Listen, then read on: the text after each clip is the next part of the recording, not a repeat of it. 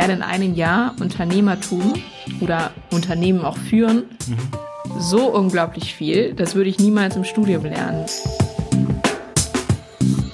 Du bist immer eine beliebte Person, wenn du auf eine Party gehst und Eis mitbringst, mögen dich immer alle. Bisschen Bammel genau. gehabt? Oder nur, oh, geil, lässt loslegen? Nee, ich war, ich war tiefenentspannt. Also. Echt? Bist du immer? Ähm, nee, nicht immer, aber ich hab, also für mich war das so klar, dass es funktioniert irgendwie. Salut und willkommen im Podcast von 0 auf 1. Hier hören Sie bei Gesprächen mit Unternehmern und Influencer mit.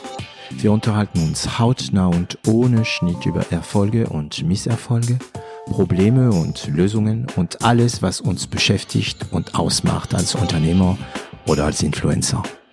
Ich bin David Treins, Gründer und CEO von L'Agence, eine Internet- und Content-Agentur aus Süddeutschland.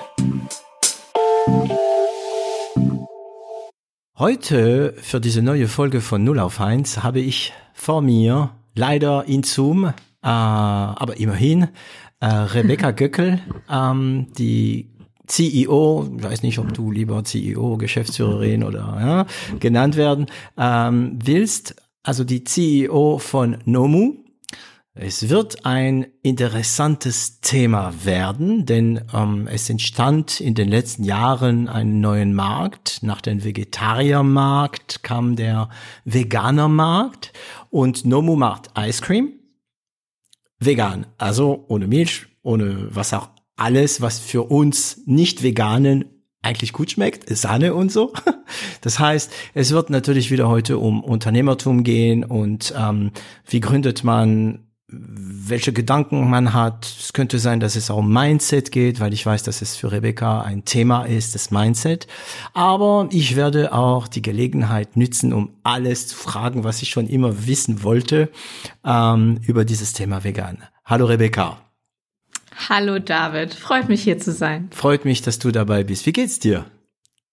Ja, du, mir geht's wunderbar. Ähm, ich komme jetzt gerade frisch aus äh, Wien, äh, von, äh, von Montag da gewesen auf, jetzt ist ja gerade quasi Vertrieb Hochphase bei uns für mhm. die nächste Saison. Die beginnt immer im Eisbereich so im März. Das heißt, okay. jetzt muss besprochen werden, welchen Händlern man ähm, jetzt fürs nächste Jahr geht.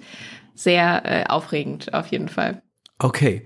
Ähm, wir haben uns gerade kennengelernt. Meistens die Gäste, die äh, ich bei mir bei 0 auf 1 habe, kenne ich schon persönlich mhm. oder wir hatten immer so einen Vortermin. Äh, deswegen kann es sein, dass ich ein paar Sachen sage, die ihr Zuhörer, Zuhörerinnen nicht gewohnt sind zu hören. Zum Beispiel, äh, Rebecca, keine Sorge, ich bin immer bei dir, auch wenn ich nach rechts oder nach links gucke. Es heißt nur, dass ich etwas schreibe, irgendwie, um dich nicht zu unterbrechen. Aber keine Sorge, ich werde dich, ich werde dich ein paar Mal unterbrechen. Ähm, kannst du dich mal äh, persönlich kurz vorstellen? Ja, total gerne. Also, mein Name ist Rebecca, ich bin 26 Jahre alt, hm. habe mit 20 angefangen, äh, zusammen mit meinem Co-Founder Jan die Marke Nomu ähm, anzugehen. Also haben wir gegründet damals. Davor ähm, war ich eigentlich recht lange in der Musik unterwegs. Also habe ähm, seit ich sechs bin hm. Klavier gespielt ähm, auf Wettbewerbsniveau. Wollte dann, als ich 15 war und gemerkt habe, ähm, ich müsste jetzt eine Entscheidung treffen, entweder die Schule zu verlassen und auf eine äh, also Jungstudentin für für Klavier zu werden oder ich mache mein Abi äh, zu Ende, habe ich gesagt, okay, ich mache das Abi zu Ende und ähm, werde das Klavier eher so als privates Hobby äh, nutzen. Mhm. Dann wollte ich Moderatorin werden und bin auf eine Moderationsakademie gegangen. Okay, man und, hört ein bisschen, äh, ja. Ich habe endlich jemanden, der richtig gut sprechen kann vor dem Mikrofon. Also ich zähle zu denen, die das nicht können, ja. und äh, habe dann äh, in Köln auch studiert, Medienmanagement mit der Vertiefung auf PR und Kommunikationsmanagement. Und äh, in meinem ersten Werkstättenjob, das war ein äh, Unternehmen, äh, Marktplatz für Luxusuhren, Name Chronext. Mhm. Damals war das Unternehmen noch äh, 15 Mitarbeiter groß. Und wir haben noch an die Wand geschrieben, wir wollen einen Jahresumsatz von zwei Millionen Euro machen. Mittlerweile machen die schon mehr als 100 ähm, mhm. innerhalb von kürzester Zeit, also fünf Jahren. Mhm hat bei mir so geweckt, dass ich sagte, ich finde das sau cool, ich will auch Unternehmerin werden. Ich möchte jetzt Gründerin werden. Und mhm. ähm, mir fehlte damals nur noch die Idee, was ich jetzt gründen könnte. Und, haben wir oft äh, hier, haben wir oft. ja, haben wir. Also ich meine, ich glaube, mindestens die Hälfte der Unternehmer, die wir ähm, bei Null auf eins interviewt haben, mhm. hatten diesen Wunsch, ich will Unternehmer werden, ja, aber äh, aber was mache ich dann? ja, was genau. dann? Ja, ja. ja, aber ich finde das, äh, ich finde, das ist dieser Wunsch ist noch viel zu selten irgendwie da, weil in der Schule lernst du ja nicht, dass Unternehmersein ein wirklicher Job sein kann. Ne? Also es geht darum, äh, mache ich einen 1-0er-Schnitt, um Medizin äh, zu genau. studieren, werde ich Anwalt, was, also so in die Richtung. Mhm. Gefühlt jeder studiert dann erstmal BWL, um äh, sich breit aufzustellen, aber die Alternative, dass man was gründen kann, dass man ein Unternehmen bauen kann, finde ich, muss noch viel mehr kommen, ja. weil wir jetzt in einer Zeit leben, wo wir mehr denn je Veränderungen und Innovationen und neue Ideen brauchen. Ja. Ähm das ist, äh, das ist wirklich ein Thema. Also es gibt ja dieses Entrepreneurship, ähm, mhm. aber die, die ich kenne, die Entrepreneurship studieren, die werden nicht unbedingt zu Entrepreneur. Auf eine Seite finde ich, du hast recht, dass, dass man braucht Unternehmen, Unternehmer und Unternehmen, weil auf das Risiko hin schon wieder, dass ich wieder Mails bekomme von Leuten, ja, wie kannst du das sagen?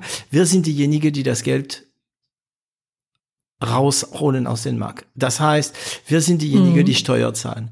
Wir zahlen Steuer, die Firmen zahlen Steuer, unsere, für unsere Angestellte, für unseren Team bezahlen wir auch Steuer, die zahlen Steuer von dem Geld, das wir denen geben und so weiter und das Geld muss irgendwo herkommen und der kommt aus den Unternehmen. Ähm, die andere Seite ist, wieso, wieso wird es so wenig studiert? Kann jemand, der nicht Unternehmer ist, Unternehmertum studieren? Frage eins. Und Frage zwei. und Frage zwei. Du weißt, du kennst andere Unternehmerinnen, ne? Und, und Unternehmer. Ja. Und, und ähm, jeder macht's anders. Das stimmt. Also, puh, Aber ein paar, Basics, erste... ein paar Basics braucht man auf jeden Fall, oder? Ja. Also, wenn ich deine Frage eins jetzt beantworte, dann würden wir jetzt ein großes Thema aufmachen. Ja. Denn äh, ich glaube, ich glaube daran, dass wir eigentlich nochmal unser Bildungssystem verändern müssen. Du, also Unternehmertum ist sowas Praktisches. Äh, weiß ich nicht, ob man das jetzt äh, studieren kann. Also ähm, was ich eigentlich schade finde, ist, dass ja die Ausbildungsberufe sind nicht mehr so angesehen mittlerweile. Ne? Also gefühlt jeder, der irgendwie sagt, ich will mal viel Geld verdienen, geht studieren. Ja, und, der will nicht äh, Flächner oder oder oder oder Maurer und so weiter. Genau. Und ähm, ich finde das eigentlich schade, weil ich muss für mich persönlich, ich habe die Studienzeit total genossen, aber auch ähm, als ich dann im Studium gegründet habe und dann auch entschieden habe, ich mache keinen Master mehr, weil ich jetzt im Unternehmen mehr lernen kann, beziehungsweise da auch mehr gebraucht werde jetzt. Mhm. War auch schon mal so, meine Mama sagte so, willst du nicht doch einen Master machen, mhm. so ein bisschen Die sicherheitsorientierter, sicher so, genau. Und wenn ich jetzt zurückblicke, ähm, ich lerne in einem Jahr Unternehmertum oder Unternehmen auch führen, mhm. so unglaublich viel. Das würde ich niemals im Studium lernen. Und ja. es wäre schön, wenn es auch für, ich sag mal, solche Berufsfelder irgendwie eine Art Ausbildung geben könnte, ähm, die auch vielleicht wieder mehr in ist, mehr modern, ne? Ja. weil ähm, ein Studium ist ja eigentlich erstmal was sehr Wissenschaftliches und es braucht eigentlich noch so die rechte Hand eines Studiums, äh, was nicht Ausbildung ist, aber was trotzdem nochmal praxisorientierter ist. Ja. Ähm, ich musste gerade an ein, also es ist nicht unbedingt ein super Buch, also es ist, doch, es ist ein super Buch, aber mhm. das ist Mainstream-Buch, dieses Rich Dad, Poor Dad. Ah, das habe ich auch letztens gelesen beziehungsweise ja. gehört. Das okay. ist super. Ja. Und äh, da wird es thematisiert, ne? Der Portet sagt äh, sagt ihm immer, sagt also diesem Sohn, ne, diesen also in mm, Richard Portet genau. geht es darum, wie man reich wird, aber es geht um viel mehr als ja. das, ne? Es ist ich ja. finde das Buch versteckt sich ein bisschen hinter dieses wie werde ich reich? Im Grunde genommen kriegt man aber viel mehr Inputs als äh, als das. Ähm, ja. man, man lernt über passiv und aktiv Einkommen zu denken, man und man lernt auch über diese lerne ich etwas in der Schule und da musste ich dran denken, weil man bringt alle, eigentlich fast alle Jugendliche bei, du musst was lernen, du musst dich spezialisieren und so weiter. Aber eigentlich für jemand, der, sagen wir mal, einen Wunsch nach sagen wir, Sicherheit ähm, in eine Firma mit, mit Rente, mit allem, mit der ganzen Struktur ist es super. Aber für mhm. diese große Anteil, das sieht viele, die nicht dafür gemacht sind, die natürlich in so eine große Firma glänzen können und auch, aber die nie wirklich glücklich, gibt es wenig. Die müssen auch dieses, sogar wenn du Unternehmer werden willst, musst du studieren, ja. Mhm. Ähm, und wenn du dann Unternehmer und oder Unternehmerin gewesen bist, kriegst du aber dafür kein Diplom. Das heißt, du kannst da, wenn du umsteigen willst, schwer sagen, hey, mhm. ich habe eine Firma vier Jahre lang oder fünf Jahre lang äh, oder zehn Jahre lang aufgebaut, geführt und so weiter. Dann ist es auch so, ja, aber wieso willst du ja äh, raus äh, und so weiter. Ähm, was? Ich finde gerade bei Rich Dad, wenn ich das noch hinzufügen darf, ja. ähm, finde ich einfach spannend, weil es zeigt einem, wie kann ich eigentlich mit Geld umgehen, wie ja. arbeite ich damit. Ja. Und ich finde das Buch auch in dem Sinne total motivierend, weil es eigentlich zeigt, investier in dich selber. Ne? Also es mhm. muss nicht sein, ähm, geh studieren und studiere Fach XY, sondern du kannst jedes Aufgabengebiet, jedes Fach, was dich interessiert, kannst du auch selber reinsteigen und ähm, dein eigenes Wissen, so das, was du drauf hast, das ist unbezahlbar. Und erst dann, wenn du auch Dinge weißt und dich weiterbildest, kannst du zum Beispiel anfangen, gut mit Geld zu arbeiten, etc. Ja, ja. Ähm, und das finde ich unglaublich motivierend, weil wir sind selber unser größtes Asset, das wir auch haben. Ja? ja, ja. Und wir können uns ja ständig weiterentwickeln. Es ist nicht, ich habe drei Jahre studiert und dann höre ich auf zu lernen, sondern es ist lifelong learning. Ja, ja das ist ähm, also ein Buch, das ich, ich wünschte, ich hätte es mit 20 mhm. äh, oder mit 26 wie du äh, in den Händen bekommen. Es hätte einiges wahrscheinlich wäre einiges anders gelaufen. Ähm, mhm. Ja, du siehst, das ist normal bei 0 auf 1. Man steigt gleich ins Thema. Ja, es gibt einen Ausdruck, das hier verbreitet ist in diesem Podcast. Das nenne ich Schmetterlingen. Wir Schmetterlingen. Das heißt, wir gehen schon von A nach B. Wir werden unser Weg gehen, aber wir gehen nach rechts und nach links und so weiter. Mhm. Kommen wir mhm. zurück zu deiner Geschichte. Musik, ähm, war das, wie war das? Also, weißt du noch an den Tag, wo du gesagt hast, ja, okay, ich entscheide mich dagegen?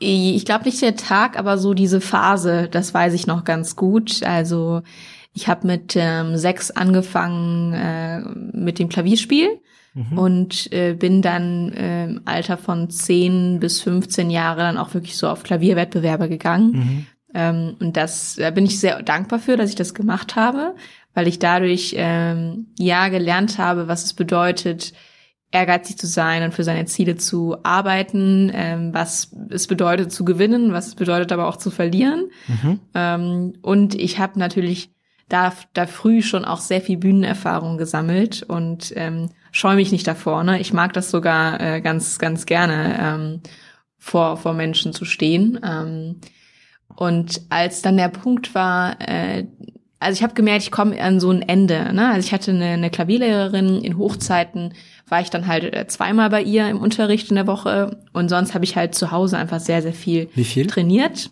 Ähm, zwei Stunden am Tag waren es mhm. dann schon so in, in Hochzeiten, was aber immer noch wenig ist gegenüber äh, ja. denjenigen, die dann halt mit 14 angefangen haben, äh, auch Klavier zu studieren, die dann eigentlich auch die Schule erstmal beiseite gelegt haben und auch einen Professor schon hatten.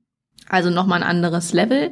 Und das war so der Punkt mit 15, wo ich dann gemerkt habe, ähm, es ist nicht mehr so leicht, auf Platz 1, 2, 3 zu kommen, weil ich nicht die gleichen ähm, ja, Bedingungen habe. Ne? Ich spiele jetzt halt gegen Leute, die sich schon dem Klavier auf einer ganz anderen professionellen Ebene verschrieben haben mhm. und die auch schon Klavierprofessoren äh, haben, haben, von denen sie gecoacht werden. Es ist wie im Fußball, wenn du noch mal einen anderen Trainer hast. Ähm, mhm.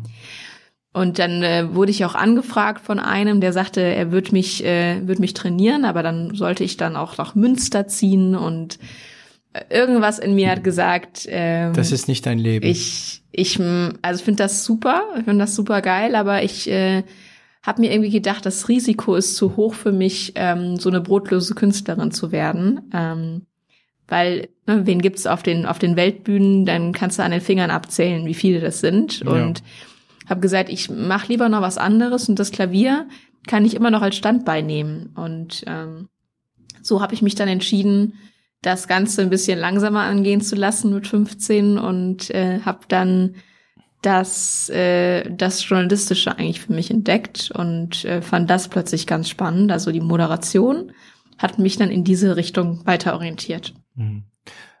Kam dir bestimmt einfach vor im Vergleich zu Klavier, oder? Oder ist ja, es, es ist auch war, viel Arbeit, aber ja. Mm, ich war schon immer weniger aufgeregt, wenn ich auf der Bühne stand und etwas moderieren sollte, weil wenn du dich versprichst, dann ist das nicht schlimm, ne? Also du hast halt einen kurzen Versprecher und erzählst weiter, und gerade wenn du nicht jetzt weh. Genau, mhm. gerade wenn du auf einer, äh, ähm, ich sag mal, auf einer Bühne stehst und da ist ein Publikum vor dir. Das ist ja nochmal was anderes, wenn du jetzt in eine Kamera reinsprichst. Mhm. Ähm, und beim Klavier ist es ja schon so, wenn du dich verspielst oder der Läufer nicht also funktioniert. Den Leuten tut's auch weh, ne? Weil die Genau, die, mhm. das Ding ist, die meisten hören das immer nicht, wenn man sich verspielt, mhm. ähm, weil wenn ein Stück so schnell geht, dann hörst du das selber, wenn du statt einem F einen Fist gespielt hast oder was auch immer und ärgerst dich. Juroren schon. Juroren hören das natürlich. Mhm. Ähm, ja, und das äh, war irgendwie was anderes, weil gefühlt war der Perfektionsanspruch ein anderer. Mhm. Obwohl ja äh, Moderation kannst du auch auf dem höchsten, höchsten Level machen. Da bin ich nie so tief reingestiegen. Ähm, Fand es aber weniger aufregend dann tatsächlich. Ja, dachte ich mir schon, weil Klavier ist schon viel mit Disziplin und so. Ähm, da sind mir ja ein paar Fragen ähm, in, im Sinne gekommen, aber ich weiß, du hast ja fast alle Folgen von 0 auf 1 gehört, äh, äh, äh. Ähm, aber ein oder zwei, Shame ein, me. ja, du bist nicht die Einzige. Ähm, ein oder zwei Folgen könntest du dich anhören. Und zwar, ich hatte zweimal bei uns den Bojan Widenov ähm, als Gast und er hat den äh, Philharmoniker in ähm, in äh, Mannheim, Mannheim gegründet. Und ich oh, hatte, spannend. ja, ich hatte ihn als Gast äh, damals mhm. erstmal, weil er, mm, er hat diese App gemacht, eNote. Die, ich weiß nicht, ob mhm. du es schon mitbekommen hast, damit du deine Noten digital haben kannst, aber mit künstlicher Intelligenz und so weiter und nicht mit den üblichen Problemen, die es gibt bei all diese Noten-Apps. Und mhm. dann ähm, musste ich mit ihm nochmal eine Folge machen. Das war, es war echt, es musste sein. Und zwar, wie kommt man denn auf die Idee, einen Philharmoniker zu gründen? Ja. ah, das muss ich mal reinhören. Ja, ey, zieh dir das an. rein. Das ist schön. Und Bojan ist, ne, du hörst dir einfach an, du wirst sehen. Es ist super. Das sind zwei geniale Folgen. Du könntest mit der zweite anfangen, nämlich, ne, das ist dann äh, nicht nur auf, das ist ähm, über Gott und die Welt mit Bojan mhm. Widenov. Ähm, und dann, was ich äh, noch fragen wollte, also es klingt so, ja, ich habe dann mit sechs angefangen mit Klavier, ich habe zwei Stunden am Tag gespielt und und. Mh, warst du ehrgeizig oder wurde es dir beigebracht? Ich war von Anfang an ehrgeizig. Also meine Eltern haben mich nie ans Klavier geschickt oder gesagt, ich muss jetzt äh, üben. Mhm. Ähm, es gab einmal einen Moment, da war, da war ich übermütig. Das, da war ich aber noch ganz jung. Da war, hatten wir Besuch zu Hause und ich sollte was vorspielen und hatte nicht geübt. Dementsprechend habe ich auch nicht gut äh, gespielt. gespielt. Aber weil es wieder so ist, ne, der Besuch sagt dann zu einem kleinen Mädchen, ach wie toll und so, ne? Und dann hat mein Papa mir schon vor dem Besuch gesagt, das war jetzt nicht so toll, ne? Also Er war schon der ähm, erste Juror. Also da ah. hast du jetzt hast du eigentlich nicht gut gespielt und ähm, seit diesem Moment habe ich äh, eigenständig, also ich wurde nicht geschickt, sondern es war mein eigener Anspruch und ich bin schon eine ehrgeizige Person. Also, mhm. ähm, aber denkst du, das war eine der Auslöser? Weil es ist die, also wenn ich von Ehrgeiz spreche, ist die erste mhm. Geschichte, die du mir erzählt, also die erste, die dir im Sinn kommt, die von dieser Situation. Kann sein, dass das ein Auslöser war, ne? dass ich gemerkt habe, oh, wenn du mhm. wirklich gut sein willst und wenn du ähm, dir auch vielleicht das Lob der anderen äh, oder die, die Zustimmung verdienen willst, dann muss das aber auch gut sein, was du da ablieferst. Dann äh, fliegst du auf die Na Nase, wenn du mhm. halbgare Dinge machst. Mhm. Ähm, und äh, so ein Glaubenssatz, ähm, der mir schon ganz früh auch mal äh, beigebracht wurde, war, dass ich alles typischerweise, ne, dass man alles erreichen kann ähm, und wenn ich mich dafür aber anstrenge und äh, dass ich ja auch den ersten Platz erspielen kann. Wenn andere das können, warum soll ich nicht diejenige sein, die das schaffen kann? So ähm, und durch diesen Glaubenssatz war mir halt klar, ich muss hart dafür arbeiten, aber dann kann ich auch alles ähm, alles schaffen, was ich mir vornehme mhm. und alles ist möglich. Und dann kommt automatisch perfekt die zweite Frage. und da habe ich ein Problem damit. Es ist noch, das sind noch Gedanken, die in meinem Kopf sich bewegen seit, sagen wir mal, Jahren.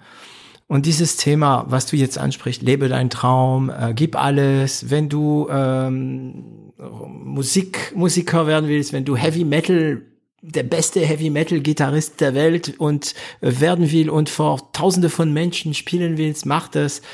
Ähm, äh, lebe deinen Traum und, und, und. So. Das sagt uns die Gesellschaft. Das sagen uns auch die Leute, die es geschafft haben, dahin zu kommen, wo sie wollten. Und wie du vorhin gesagt hattest, das war auch interessant, hm, irgendwann mal hast du bemerkt, dass andere eine andere Struktur hatten um sich herum, mehr bereit waren zu opfern. Und auch von diesen anderen haben es wenige geschafft. So. Ja. Und auf eine Seite, und ich bin mal gespannt, wie du auf diesen Punkt denkst. Auf der einen mhm. Seite gibt es einen Teil von mir, die sagen, ja, alles geben, fett, also wir gehen rein, wir, wir geben alles für unser Traum und jeder kann es schaffen und so weiter. Und ein anderen Teil von mir antwortet, Alter, der kleine Marcel, der so, so ein durchschnittliches IQ hat, der wird nie Astronaut. Es tut mir leid, wenn ein Jan Marcel hört. Das mhm. ist der erste Name, der mir in den Sinn kam. Ne? Aber weißt du, der wird es nie schaffen. Also ich weiß nicht, ob das gut ist, diese, dieses Push, Push, Push, ja, oder ob es schlecht ist. Und dann kam dein, dein, eine Aussage, die du noch früher gemacht hast, diese ganze Ausbildungsberufe werden doch vernachlässigt. Aber der Spruch, der stimmt, ist, wie heißt es, warte mal, äh, Handwerker haben golden Boden. Und die Handwerker, mhm. die ich kenne, die Unternehmer sind, sind glücklich. Ja. Und das, weißt du, das widerspricht also dieses Leben dein Traum. Wie stehst du auf diese, dieses Bild, was man hat, Ehrgeiz, lebe dein Traum und so weiter? Super facettenreiches äh, Thema. Also zum einen, ich habe mal ein Buch gelesen, das nennt sich äh, 10.000 Stunden. Ich glaube, es war von Malcolm Gladwell. Mhm. Bin mir aber nicht mehr ganz sicher. Auf jeden Alle Fall Bücher geht's darum, werden in den Description sowieso aufgezählt. Ja. Mhm. Sehr gut. Also es geht auf jeden Fall darum, dass du 10.000 äh, Stunden für eine Sache trainieren musst, um da wirklich ein Profi drin zu werden. Mhm. Es beleuchtet aber auch, wie zum Beispiel gewisse Strukturen ähm, es manchen Leuten, Leuten leid, leichter machen als anderen. Also mir ist ein Beispiel äh, drin äh, hängen geblieben vom Eishockey. Also, wenn jetzt die Eishockey-Scouts kommen, die schauen sich die Leute an, die äh, äh quasi Januar 2000 geboren sind bis Dezember 2000. Das heißt, äh, die spielen alle zusammen auf einer Ebene und dann kommt der Scout, der Trendscout und schaut halt, ähm, wen nehme ich da jetzt von, ne? Und er hatte, Malcolm Gladwell hatte gesehen, dass gerade im Eishockey viele Leute tendenziell Anfang des Jahres geboren sind weil die ja im Zweifel schon fast ein Jahr mehr Training haben mhm. als derjenige, der im Dezember ja, geboren was unfair ist. So, ne? Ist, ne? Mhm. Was einfach ein unfairer Vorteil ist. So, also das ist die eine Seite ähm, und nur verblendet zu sagen, du kannst alles erreichen und äh, nur Hauptsache lebt dein Traum, so ist es ja auch nicht. Ähm, aber ich glaube, am Ende des Tages ist es auch, wie schaue ich auf die Dinge. Also zum einen, was bringt es mir, wenn ich denke, ich kann es nicht erreichen? Weil dann komme ich in die Macht der Gedanken und dann erreiche ich es auf jeden Fall nicht, ähm, wenn ich mir das Ziel schon, schon gering stecke. Ähm, für mich zum Beispiel ist unglaublich motivierend, auf hohe Ziele zuzugehen, äh, wo ich auch nicht unbedingt schon weiß, wie ist der Weg dahin, sondern erstmal, da ist das hohe Ziel, da will ich hin und dann, dann fange ich an zu rennen. Ähm, und ich glaube, es hat auch viel mit Durchhaltevermögen zu tun. Also wie sehr will ich diese eine Sache äh, und wie sehr bin ich auch bereit, über alle Stolpersteine und Herausforderungen zu gehen. Also bei mir zum Beispiel im Klavier habe ich ja dann anscheinend nicht, nicht stark genug gewollt, weil ich ja gesagt habe, ich möchte keine brotlose Künstlerin werden. Und ich habe da ja eine hohe Wahrscheinlichkeit anscheinend gesehen, mhm. dass ich das werden könnte oder eine Klavierlehrerin. Ne? Also war es mir vielleicht mit 15 nicht wichtig genug, Weltstar im Piano zu werden. Und deswegen habe ich mich dagegen entschieden. Ähm, wäre es aber mir noch wichtiger gewesen, wäre ich wahrscheinlich diese, diesen Weg weitergegangen und wäre Jungstudentin geworden. Also ich glaube, es hängt echt davon ab, wie sehr willst du das, wie sehr bist du bereit, Commitment einzugehen und alle Leute, die erfolgreich geworden sind oder erfolgreich sind, das ist dann natürlich immer leicht gesagt, musst nur deinen Traum leben und äh, dann wird das alles. Ähm, mhm. Die sind aber über ganz, ganz viele Themen gegangen und durch auch schwierige Zeiten, die man aber erstmal vielleicht so nach außen jetzt nicht unbedingt gesehen hat. Ne? Ja, die, die also, über die man auch nicht redet, also außer bei 0 auf 1 natürlich. Genau. ähm, ich, also ich habe mal, also ich habe ja viel Chaoswissen, ne? Mhm. ähm, und in meinem Chaoswissen erinnere ich mich, dass ich glaube, was von Bruce Lee gelesen zu haben. Mhm. Ähm, der sagte, er hat keine Angst vor einem Gegner, der 10.000 Kicks geübt hat. Er hat Angst vor einem Gegner, der ein Kick 10.000 Mal geübt hat. Passt zu genau. den 10.000 Stunden, ne? Ja, ja, ganz genau. Ähm, okay, also Musik, Entscheidung gefallen mit 15. Journalistik, ähm, Sprecher, Sprecherin. Gut, sind deine Eltern Unternehmer? Nein, beide nicht. Okay, also bis jetzt sehe ich noch kein Licht für das Unternehmertum in deine Seele. Wie kam denn das? Also das kam wirklich durch meinen ersten Werkstudentenjob. Ich habe dann äh, in diesem Startup gearbeitet, Marktplatz für Luxusuhren mhm. und war da erstmal äh, zuständig für die äh, Texte. Also ich habe die ganzen Texte über Omega und Rolex und wie sind die alle heißen geschrieben. Die dürftest du schreiben als Journalistin. Mhm. Genau, mhm. also im Endeffekt äh, Markentexte geschrieben, die dann auf die Webseite kamen. Mhm. Und mir hat also die beiden Gründer haben in mir irgendwie ein Feuer damals entfacht. Ähm, also es war wirklich so dieses, wir waren ja noch so die Underdogs. Also damals war das auch noch recht schwierig, äh, eine Luxusuhr jetzt übers vertrauensvoll übers Online-Geschäft zu vermarkten. Da gingst du noch zum Juwelier. Ne? Also das fand ich schon ziemlich cool, so dieses Underdog sein, ähm, einen neuen Markt entdecken, weil es geht ja alles, was wir offline verkaufen, geht aufs Online-Geschäft rüber. Lebensmittel sind jetzt so der letzte Bereich, an dem wir uns gewöhnen müssen. Und ähm, dieses Underdog sein fand ich cool plus diese extrem hohen Wachstumsambitionen. Also ähm, der Gründer hat äh, Vorträge über vor der Company gehalten und gesagt, wir wollen hier in fünf Jahren Weltmarktführer werden. Ich dachte mir so, boah, krass. Also Weltmarkt, das ist ja, mhm. das ist ja richtig mhm. groß, ne? Mhm. Aber das hat mich so angesprochen, weil ich das so liebe, auf große Ziele zu denken. Und ich sehe zwar noch den Weg nicht, aber ich bin schon dabei. Da Hauptsache schon großes Ziel Richtung. und ich, mhm. ich komme mit. Ne? Mhm. Und ähm, wir sind dann innerhalb von sechs Monaten von 15 auf 30 Leute gewachsen und ich fand das erstmal einfach geil, zu sagen, wie cool ist es, ähm, einen neuen Markt zu entdecken, da jetzt reinzugehen, mit einem Team etwas zu bauen, das über einen jetzt selber hinausgeht. Ähm, und da habe ich gedacht, was kann ich denn jetzt noch irgendwie auf der Offline-Welt, aus der Offline-Welt in die Online-Welt ziehen? Ähm, bin dann äh, ins, äh, ins Auslandssemester gegangen nach Sydney, ähm, deswegen habe ich dann da aufgehört ähm, und habe dann erstmal ein bisschen Auslandserfahrung gesammelt, aber war war genial und seitdem wollte ich eben auch auch was gründen. Ähm, mhm. Habe immer gedacht, ich gründe irgendwas im Bereich E-Commerce. Also so kam die Flamme, so wurde die Flamme zumindest äh, angezündet bei dir. Ja. Ähm, ist auch wieder ein Thema, was mich beschäftigt. Ähm, bis jetzt war ich immer über, also die Ziele, ne? Ähm, es gibt Ziele, die man nicht ausspricht. Also ich habe ja auch große Ziele. Mhm. Ähm, natürlich mit dem Risiko, dass wenn es mal langsamer geht, ähm, dass man, also bei mir manchmal, wenn es nicht schneller geht, begleitet mich ein Gefühl des Versagen weil es nicht ja. schnell genug geht. Ach, du, ja. oh, ich sehe an deiner ganzen Körpersprache gerade, ja, du weißt ganz genau, wovon Kenn ich spreche. Ich. Okay. ähm, das ist ähm, der Punkt. Ähm, hast du auch, also du hast Ziele, die du aussprichst vor dein ja. Team, vor deine Kunden und so weiter und so weiter, vor der Welt, sagen öffentlich. Hast du auch unaussprechbare Ziele? Also ich meine nicht, weil sie unanständig sind, sondern äh, doch vielleicht, mhm. ja, die die Weltherrschaft zu haben über das Ice Cream oder oder weißt du, gibt es solche, die du die so heftig sind, dass du dich nicht traust?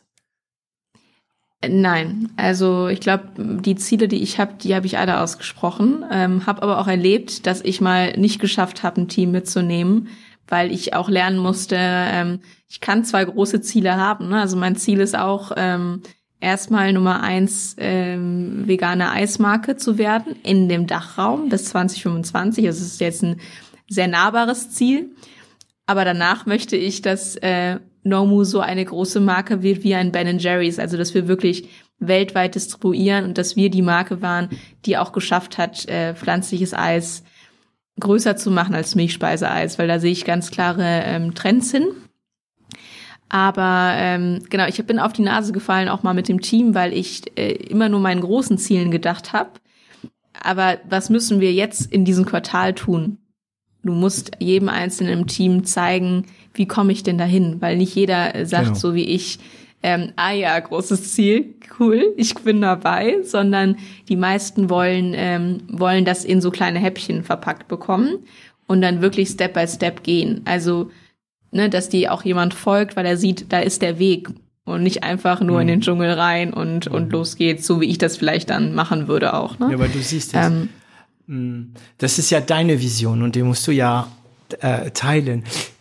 Chaoswissen, äh, es gibt so einen Spruch, ähm, der sagt, ähm, wenn du willst, dass, dass, dass dein Team ein, ein, ein, ein, ein Schiff baut, mhm. ähm, gib, gib den, dein Team keine Pläne, erzähl denen nichts vom, von, von Architektur des, ähm, von Schiffarchitektur und so, erzähl denen vom Meer. Ja. Und das ja, ist guter Spruch. Ja, ja. Gell, gell, muss, also ja. wie wird es denn sein, wenn äh, wenn wir auf dem Schiff sind, wenn wir diesen Schiff gebaut haben? Ne? Und dann bauen sie den Schiff. Ähm, mhm. Und wie, also ich hatte dem letzten Gespräch äh, mit einem sehr guter Bekannter ähm, über Ziele, unerreichbar, also unerreichbare Ziele, ja. Weil wenn dein, mhm. wenn du deine Ziele erreichst, dann waren sie nicht groß genug. Äh, ähm, ja, genau. Und wir kamen, wie vorhin gesagt, auf das äh, Thema mh, hm, Versagen. Also nicht Versagen, sondern das Gefühl des Versagen. Also ich kann, ich muss mich ja auch öffnen, weil ich erwarte von meinen Gästen, dass sie sich öffnen. Mhm. Hm, die Agentur, die wurde jetzt vor fünf Jahren gegründet und es ging pff, steil. Also ja. ich konnte noch nicht, ich konnte mal nicht mehr nachkommen. Ne? Dann kam Corona. Und dann ging es nicht mehr so steil. Es hat halt stagniert, ein bisschen, es ging ein bisschen hoch, ne? Aber nicht so, wie ja. ich mir meine große Ziele jedes Jahr verdoppeln und so weiter und so weiter. So.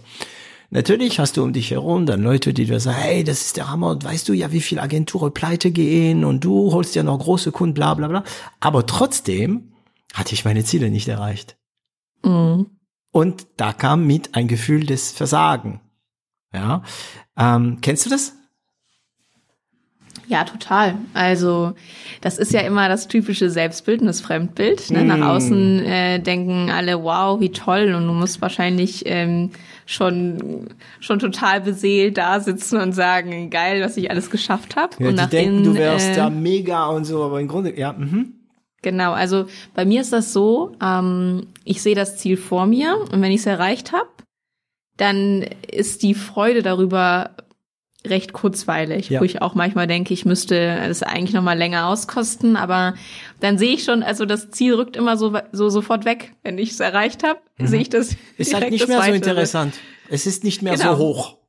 Genau, und dann sehe ich direkt das nächsthöhere äh, Ziel mhm. vor mir. Mhm. Und dementsprechend habe ich so selber nie das Gefühl, dass ich jetzt irgendwie krass schon was erreicht habe oder dass ich äh, mich nach hinten lehnen kann, weil ich immer äh, noch sehe, wo, wo ich eigentlich hin will. Und wenn ich das erreicht habe, dann will ich wieder wieder weiter. Ähm, und wenn es nicht schnell genug geht, was auch völlig normal ist, mhm. dann bin ich ungeduldig, weil ich dann ja auch, ich orientiere mich auch äh, eher an größeren Vorbildern ähm, und schaue schon, was die alles erreicht haben und sehe da ja auch nicht, was sind die Herausforderungen gewesen, die sie gemeistert haben. Mhm. Und es ist normal, dass du mal Momente hast, wo du vielleicht auch mal einen Schritt zurückgehen musst, um, ne, jetzt kommt Achtung, Spruch, äh, ich höre, um wieder zwei, Achtung. um wieder zwei Schritte zu, nach vorne zu gehen. Ähm, so, und es geht eben nicht immer nur spitz nach, nach vorne, sondern du musst gewisse Hürden nehmen, um äh, um, ich sag mal, auch ein großes Schiff auch ähm, managen zu können. Mhm.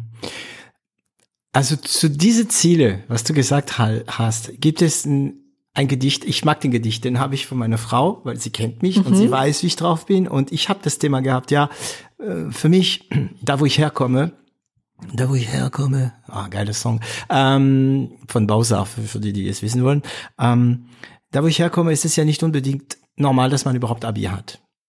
Mhm. Und für mich war Abi, boah, Weißt du, oh, Abi, Abi, und dann kannst du studieren. An dem Tag, wo ich Abi hatte, klar habe ich Party gemacht, aber ich habe mich nicht so gefreut. Es kam mir, ja. auf einmal war das, ja, jeder hat doch Abi. Ne? Und ja. ähm, dazu gibt es ein geiler ähm, Gedicht, das sagt, äh, du kriegst, er geht.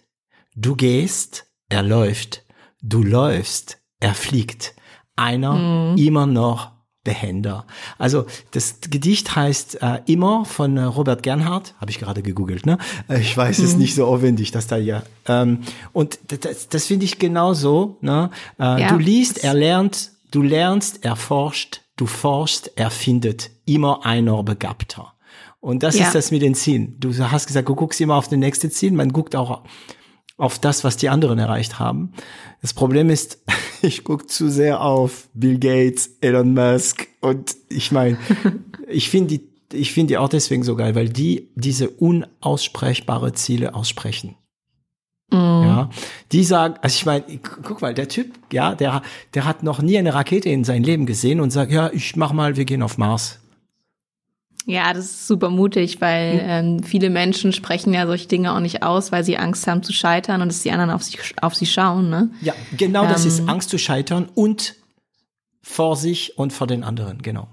Ja, nur ich glaube, also ich habe immer Angst vor, vor kleinen Zielen, weil ich dann glaube, dass ich auch nur Kleines erreichen kann. Also selbst wenn ich das Ziel setze, ist es sehr hoch und ich ja. komme aber nur 80 Prozent dran, dann bin ich höher gekommen als vor einem kleinen Ziel. Mhm. Ähm, und das, da kann ich auch nicht so gut. Also ich werde auch ärgerlich, wenn Leute sich kleine Ziele setzen. Ähm, kann ich nicht gut mit umgehen. Mhm. Wenn und auch dieses, also nach links, rechts schauen. Entschuldigung für das, was ich sagen werde. Du bist ja noch jung.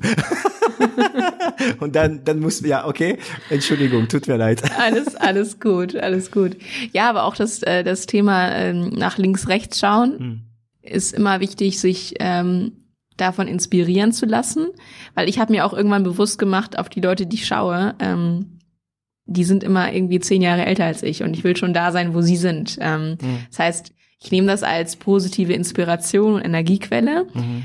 aber im Daily Business ist mir schon immer wichtig, nicht zu weit nach links oder rechts zu schauen, äh, sich nicht ablenken, sondern einfach fokussiert seinen Weg zu gehen. Ähm, und es ist immer irgendwie der Weg, den du selber gehst und nicht, wo du was bringt es mir, wenn ich besser bin als die andere Eismarke? Mhm. Weil das ist ja vielleicht gar nicht mein, mein Standard. Also warum sollte ich äh, glücklich sein, wenn ich 1000 POS mehr habe als eine, eine, eine andere Eismarke? Mhm. So, ähm, dann bin ich nicht unbedingt gut, sondern es ist der eigene, der eigene Maßstab, dem ich folgen muss. Und ähm, das ist einfach ganz wichtig, seinen, seinen Weg zu gehen und nicht auf die anderen zu sehr zu schauen. Ja, da muss ich kurz mal überlegen, was du gerade gesagt hast, weil äh, äh diesen Winkel habe ich noch nicht so, also ich habe schon natürlich Fokus, bla bla bla, aber so auf den Winkel äh, noch nicht so dran gekommen. Ähm, okay, also Musik, fertig, Journalistik, deine, äh, deine Praktikum, deine Reise. Ähm, Jan war schon dabei, bekannt. In dein, war der Jan schon in deinen äh, näheren Kreis? Also ja, Jan, dein Kompagnon, ne? Genau, Jan habe ich kennengelernt durch die Kölner Gründerszene. Ähm, also quasi als ich dann gesagt habe, ich will auch irgendwie gründen, dann bin ich ja erstmal nach Australien gegangen und mhm. dann kam ich ja wieder zurück das war im vierten Semester und die Kölner Gründerszene ist recht klein. Also geh da mal auf zwei, drei Events und du kennst die Leute, die da mehr mehrheitlich hinkommen. Und äh, so habe ich Jan auch kennengelernt. Wir haben uns gut verstanden. Ähm, und dann merkst du auch so, ach, der, die Person aus dem Freundeskreis ist auch irgendwie einem Erweiterten von mir. Und äh, na, dann geht man gemeinsam auf Partys und so haben wir uns eigentlich ganz gut vernetzt. Und ähm, die Idee von, von Nomu war dann auch so ähm, bei ihm durch eine Doku entstanden. Ah, er also, kam mit der, mhm. Genau. Die Doku heißt äh, Conspiracy auf Netflix und die behandelt ja im Endeffekt, wie Viehzucht und Agrarwirtschaft einfach die enormen Klimatreiber sind. Und ähm, ich persönlich habe ja da bis dahin noch gedacht, was kann ich jetzt äh, aus der Offline-Welt online verkaufen. Das war ja so, weil ich kam Deine, ja aus dem Marktplatz, mhm. äh, genau, das war mein Trend.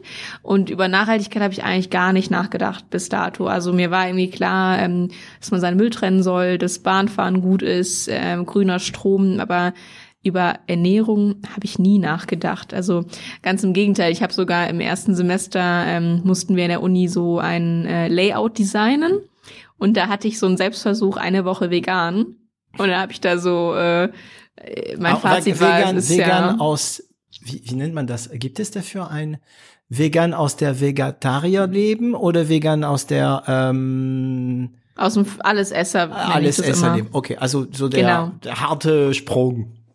Genau, Okay, richtig. und? Habe ich dann eine Woche so einen veganen Selbsttest gemacht. Äh, Ich glaube, ich bin schon am Tag eins nach dem Frühstück äh, gescheitert mit irgendeiner Sache. Ähm, und habe dann, das Fazit war, so, wie soll das denn gehen? Vegan, ne? So, und es ist lustig, dass ich dann quasi drei Semester später Doch, vegane Marke gegründet habe, ja. Genau, aber es war auch bei Jan so, ne? Er hat die Doku geschaut und hat danach gedacht so, boah, ähm, jetzt muss ja eigentlich vegan werden, um überhaupt noch ein gutes Gewissen haben zu können. Und zwei Wochen später war aber auch ihm klar, ja, mit Genuss hat das hier alles nichts mehr zu tun äh, von den veganen Lebensmitteln. Mhm. Es war aber in 2016, ne? Also in 2016 waren die Produkte noch nicht so weit. Da hatte noch keiner Zeit, 10.000 Stunden damit zu verbringen. Genau, da war alles in den, in den Kinderschuhen. Und ähm, so haben wir dann damals im Supermarkt auch geschaut, welches Produkt kannst du eigentlich pflanzlich machen, ohne dass der Geschmack weggeht. Also es musste ja möglich sein, haben wir uns gedacht, ein veganes Produkt zu haben, was mit diesen ganzen Vorteilen einhergeht. Klima, also ne, bessere CO2-Bilanz, kein Tierleid mehr, ähm, besser auch für die eigene Gesundheit, was aber trotzdem schmeckt, weil wenn es nicht schmeckt, Dann kannst dann haben wir ja auch Besonders keinen. Impact. Mhm. Weil es ist ja nicht massentauglich. Also uns war dann schon klar, wir müssen wahrscheinlich in der Zukunft mehr pflanzliche Alternativen haben, sodass auch die breite Masse umsteigen kann. Ja. Weil wir sind ja, also kein Mensch isst ja was, was ihm nicht schmeckt, nur weil es ihm Klima gut tut. Oder weil es äh, ja eine gewisse, obwohl, naja, nee, Entschuldigung, da musst du antworten. Oder weil es eine gewisse Philosophie entspricht oder eine gewisse, ge- gewisse Welt, äh, Weltsicht. Auch Veganer würden nicht irgendwas schmecken, essen, was nicht gut schmeckt, oder? Ja, genau. Also viele ähm, haben den Antrieb äh, insbesondere über über das Tierleid, dass sie halt sagen, ne, ich habe so eine starke Verbindung zu Tieren, ähm, deswegen will ich das nicht mehr. Oder gesundheitliche Aspekte. Aber dieser rein rein Klimaaspekt, also den gibt es auch, aber ich höre die anderen zwei Aspekte häufiger für eine vegane Lebensform statt ähm, den Klimaaspekt. Ne? Oder ist der Aspekt Ethik, äh, sich selber auch ein gutes Gewissen geben. Ich habe was getan, ähm, weil wir haben ja de facto hier große Probleme. Äh, Thema Klimawandel verschwimmt gerade so ein bisschen auf dem politischen Radar, Gerade aber andere, ja. das ist Themen. eigentlich unser größtes, äh, größtes Thema, was wir nur gerade irgendwie vergessen.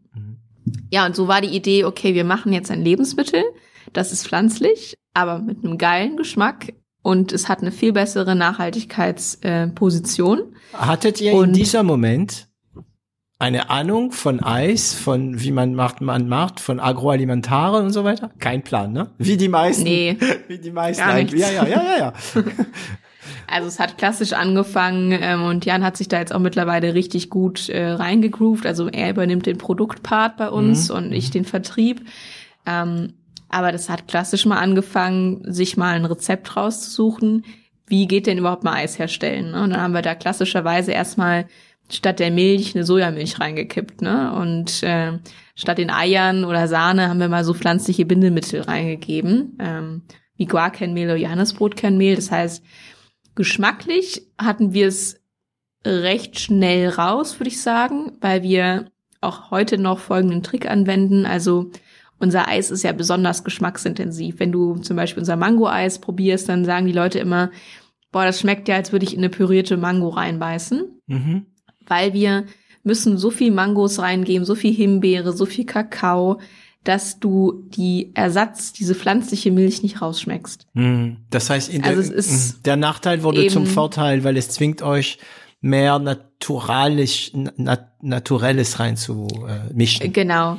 Es sollte eben kein äh, Mango-Eis auf Kokosnussbasis sein, wo Mhm. du auch die Kokosnuss im Nachgang schmeckst, sondern wir wussten ja, wenn das nach Kokosnuss schmeckt, dann ist das was für den Veganer, aber es ist nicht was für den Fleischesser. Ähm, und deswegen ist unser Eis so intensiv, dass die Menschen wirklich nicht rausschmecken, dass es anders ist, weil es eben so intensiv nach Mango, Himbeere etc. schmeckt. Ähm, so ein bisschen, als ob du in deiner besten Lieblingseisdiele der Stadt bist und von dort ähm, das Eis holst. Aber sind Sorbet grundsätzlich, also Sorbet sind grundsätzlich alle vegan? Ja, korrekt. Genau. Also Sorbets sind grundsätzlich vegan und ähm, das sind auch so eine, also genau, Sorbets äh, wird immer gesagt, ja, was macht ihr denn eigentlich Besonderes? Mhm. Weil Sorbets sind doch schon immer ähm, vegan. Also für die, die es nicht wissen, Sorbets, also ein Sorbet ist nicht mit Creme gemacht, nicht mit Sahne gemacht, nicht mit Milch, sondern genau. mit Wasser und Früchte, sagen wir, ne? Mhm. Ja, genau, korrekt. Und das ist auch dann wässrig im Abgang. Und ja, für uns sehr. war einfach wirklich wichtig zu zeigen, ähm, wir machen extrem intensive Fruchteise, die keine Sorbets sind, also die wirklich auch sehr cremig sind, äh, genau, richtige cremig. Eiscreme. Mhm. Und dann war aber auch extrem wichtig, dass wir zeigen, wir haben auch ein Kakao oder ein Schokoeis, wir haben auch ein Vanilleeis, weil das sind ja so die Klassiker. Mhm. Und an denen kannst du auch nochmal bemessen werden, äh, kannst du eigentlich gutes veganes Eis machen, weil da da muss Milch rein, ne? So in so ein Schokoladeneis, in so ein Vanilleeis. Ja. Ähm, und deswegen war uns wichtig, ähm, eben keine Sorbets herzustellen und auch die Klassiker zu produzieren. Also sozusagen zu sagen, eine Sahne-Eis. Genau, Geschmack, ein Sahneeis, aber in pflanzlich. Mm, mm. Genau, genau. Okay, also klingt so, als ob äh, ja, ihr habt probiert, das hat geklappt, super. Ich habe da meine nee. Zweifel, ja. also, ähm, genau, geschmacklich hatten wir, glaube ich, durch diesen, diesen Trick, dass wir einfach sehr viel Leitzutat reingeben, recht schnell den Dreh raus.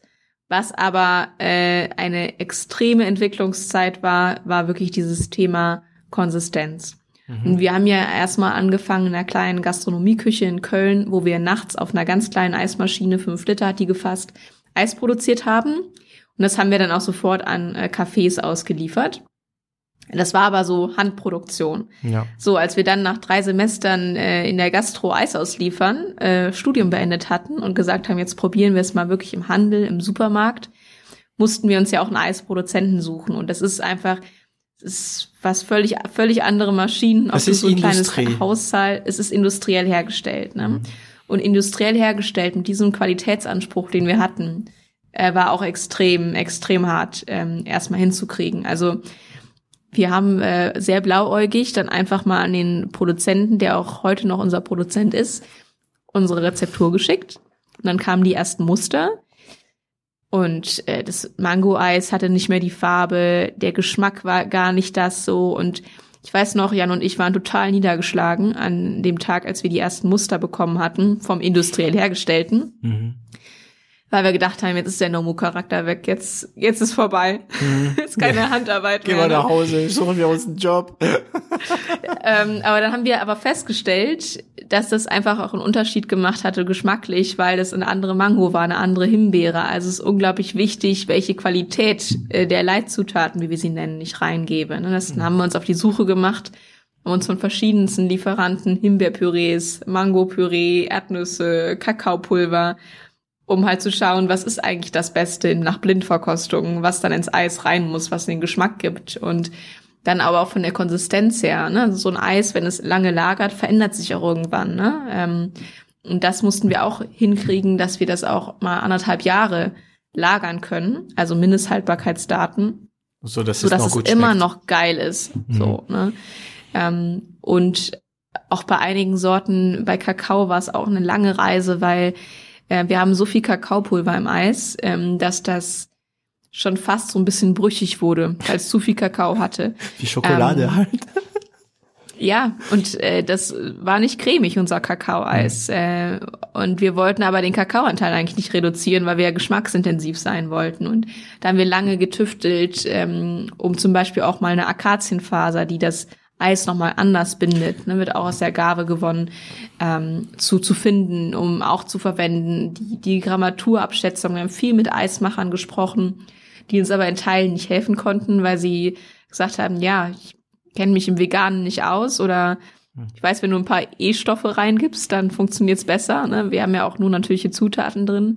Es war wirklich viel äh, viel failen und lernen und weiterentwickeln. Weil ihr habt keine viel Kundenfeedback auch reinnehmen. Ja, ja. Ihr habt, also ich meine, wo, wo habt ihr euch dieses Wissen hergeholt? Ähm, woher habt ihr gewusst, dass es wegen dem Kakao so brüchig wird? Und woher habt ihr gewusst, wo ihr suchen sollt nach diesen Mango-Püree und so weiter? Also wo kam dieses Wissen her?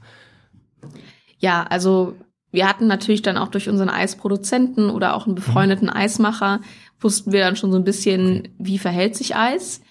Aber das Problem war, die wussten es nur für Milchspeiseeis. Und für veganes Eis hatten wir trotzdem Herausforderungen, wo uns dann teilweise auch keiner helfen konnte, wo wir selber forschen mussten und schauen mussten, wie kriegen wir es hin. Mhm. Ähm, weil es, es gab ja kein Vorbild, wo du mal sagen konntest, äh, wie, wie machst du denn perfektes veganes Eis? So und das ist da eigentlich gut, weil die Konkurrenz, Entschuldigung, die Mitbewerber ja. ähm, ist dann hinterher. Aber das ist ja. schlecht, weil pff, macht dein Ding allein, ne?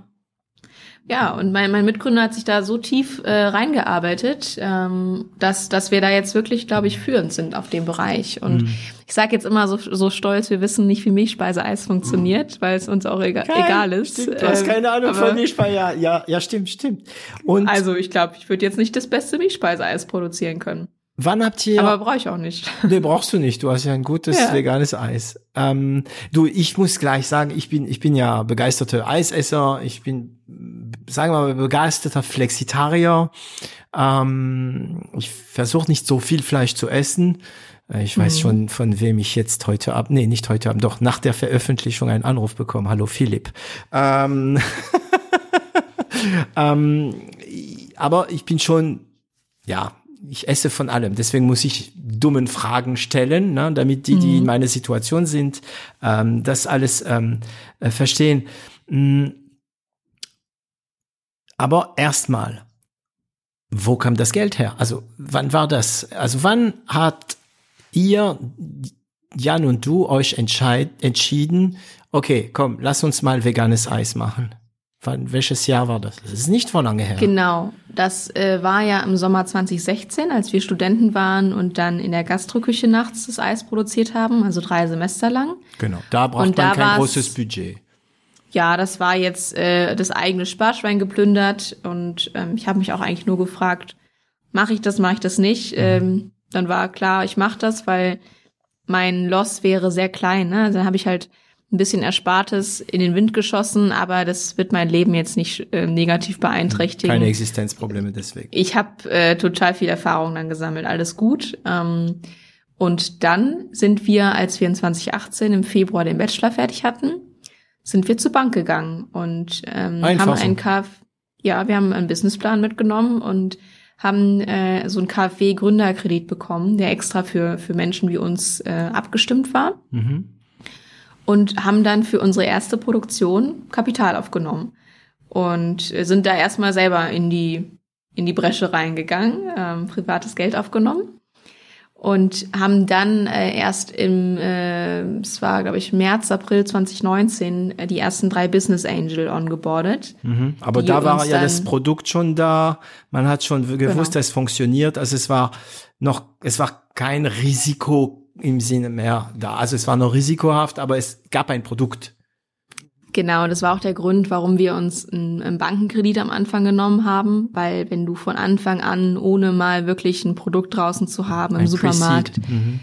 genau, dann äh, ist deine Bewertung ganz, ganz gering und du verlierst recht viele Anteile für wenig Kapital. Und wir waren uns sicher, dass wir die erste Produktion, wir schaffen das schon im Supermarkt abzuverkaufen. Mhm. Im Zweifel haben wir halt einfach ganz viel Eis, werden wir schon irgendwie los. Ganz viel, ja. Ähm, genau, es war schon, schon ein bisschen was. Die ganze Familie isst viel Zucker drin, ja, gell? Zucker ist drin? Ja, wir sind sogar 30 Prozent Zucker reduziert. Okay. Also dann wird die also ganze, ah, auch sogar das, okay, wird man nicht mhm. mal fett davon. Nee, auf 50 Prozent oh. weniger Kalorien. Oh, wird man nicht mal fett davon. okay. Ähm, okay, also Achtung. Wie viel habt ihr damals, also das heißt, wenn ich das richtig verstanden habe, ihr seid erstmal auf eigenes Risiko zur Bank gegangen, habt Kredit aufgenommen, die ihr auf jeden Fall hättet zurückzahlen müssen. Also, das ja. war klar. Es war ein Risiko. Wie viel? Ja. Also du kannst sagen, es war ein mittlerer fünfstelliger Bereich. Mittlerer fünfstelliger haben. Bereich. Also der, ja, so fünfstellig ist so, so um die 40 bis 60.000. Genau, genau, genau. Kredit ja. als was, äh, 2016, ja, Waren so 21-Jährige. 22, 22, ja, ja. Hm. ja. Bisschen Bammel genau. gehabt? Oder nur, ah, geil, lässt loslegen? Nee, ich war, ich war tiefenentspannt, also. Echt? Bist du immer?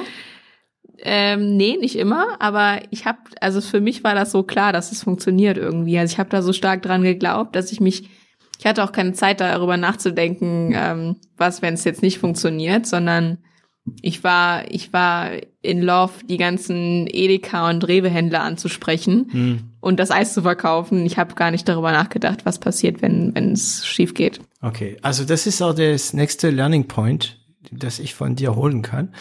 Also wie macht man veganes Eis dazu noch ein bisschen später vielleicht, aber ihr habt ein Eis, ihr habt diese, also mit diesem Geld konntet ihr euch ja die Muster leisten, weil die Industrie, was kostet so ein Muster für ein Eis? Wie viel wird da Du produziert? meinst, ähm, wie meinst du das mit Muster? Also die ersten Prototypen, die so schlecht so. geschmeckt hatten. Ja, das haben wir gar nicht gezahlt, glaube ich, damals. Ähm, also unser Produzent war Bekannt. unglaublich äh, freundlich zu uns und auch erstmal chancengebend. Ich glaube, für die Muster, ich weiß, ich weiß es gerade nicht, ob wir was bezahlt haben, aber, Mhm. Aber wenn, dann war es eine kleine, kleine Summe. Es ging dann halt darum, als wir das Eis dann äh, in Auftrag gegeben haben. Genau, und das haben wir natürlich bezahlt, ja. Witzig. Es klingt ein bisschen nach Veja. Kennst du die Marke Veja, diese Schuhe? Veja-Schuhe? Ah, ja, die kenne ich. Veja, ja, das ja. ist eine französische Marke Ja. eigentlich, ne? ja, Und ähm, ich habe einen Podcast gehört, in meinem Lieblingsfranzösischen Podcast, äh, Generation Do It Yourself, Mhm. wo die, wo einer der Gründer da war und ähm, der der Mathieu Stefani fragt ihm ja so, ähm, wie habt ihr denn das am Anfang so finanziert? Weil die sind einfach nach Brasil gegangen bei einem Schuhhersteller, so voll, weißt du, so blauäugig gehen nach Brasil, wir wollen Schuhe machen, ne? die möglichst Ja. äh, voll äh, nachhaltig sind und und und und dann haben sie so einen Typ gefunden, der eigentlich einfach den, der hat gesagt, ja hier ist ein Atelier, könnt ihr probieren, könnt ihr, hat auch kein Geld gewollt, ne? Also sind diese diese Begegnungen, die man hat, die äh, eins manchmal retten. Okay, Ja. also also ihr seid dann irgendwie fähig gewesen, industriell gut schmeckendes, sanniges, veganes Eis zu produzieren. Mhm.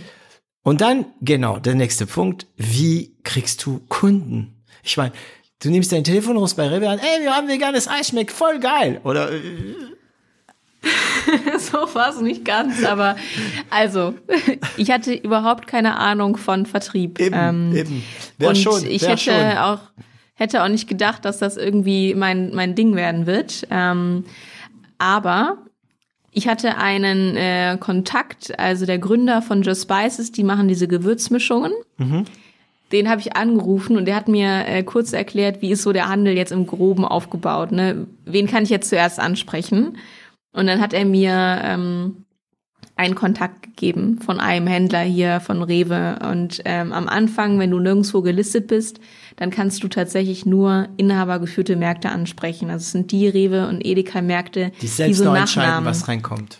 Genau, die dürfen über einen bestimmten Prozentteil im Sortiment selber entscheiden. Und ähm, ich habe die dann alle äh, ergoogelt ähm, und dann angerufen und äh, gefragt, ob ich dann vorbeikommen könnte mit dem Eis und es mal vorstellen. Und ehrlicherweise waren das keine Verkaufsgespräche, sondern das waren die Inhaber, die Händler, die mir dann erklärt haben, wie der Handel funktioniert. Ne? Wo kriege ich die ERN-Codes her? Also die ähm, sind auch bereit, ihr Wissen weiterzugeben. ja, das war unglaublich, also das war wirklich cool. Ich habe da, äh, das war Coaching eigentlich, ne, Handelscoaching. Ähm, die haben mir erklärt, wie sieht so ein Artikelpass aus, den ich dann auch schicken muss. Ähm, und dann haben sie natürlich auch das Eis genommen, weil das war so Kölner Marke. Wir starten jetzt, ähm, probierst es halt mal aus so, ne? Und äh, das, das war geil. Also dann haben wir natürlich am Samstag immer im Supermarkt gestanden und das Produkt auch verköstigt, um Selbst? auch Kunden zu gewinnen, Noch weil wir kein Marketing hatten, genau. Und am Sonntag waren wir dann auf irgendwelchen Events, wo wir auch nochmal Eis verkauft haben in Köln und so hat sich das ein bisschen rumgesprochen. Aber ähm, ja, es war wirklich, ich glaube immer, wenn die Leute nach Hilfe fragst, dann helfen sie dir auch. Auch ähm, also wenn sie merken, das kommt auch an und es hat auch irgendwie seine Wirkung, du schätzt das auch wert, was du da gerade erfährst, ne? Also da wurden wir einfach auch wirklich mit, ich würde jetzt nicht sagen offene Arme empfangen, aber schon sehr wertschätzend vom, vom Handel hier empfangen. Ähm, ich muss gerade ein ähm, an ein Buch denken, an dem ich habe den ähm, doch der reichste Mann von Babylon. Da geht's auch darum. Ich glaube, der reichste Mann von Babylon. Ähm, Müsste man nach, nach, nachschlagen.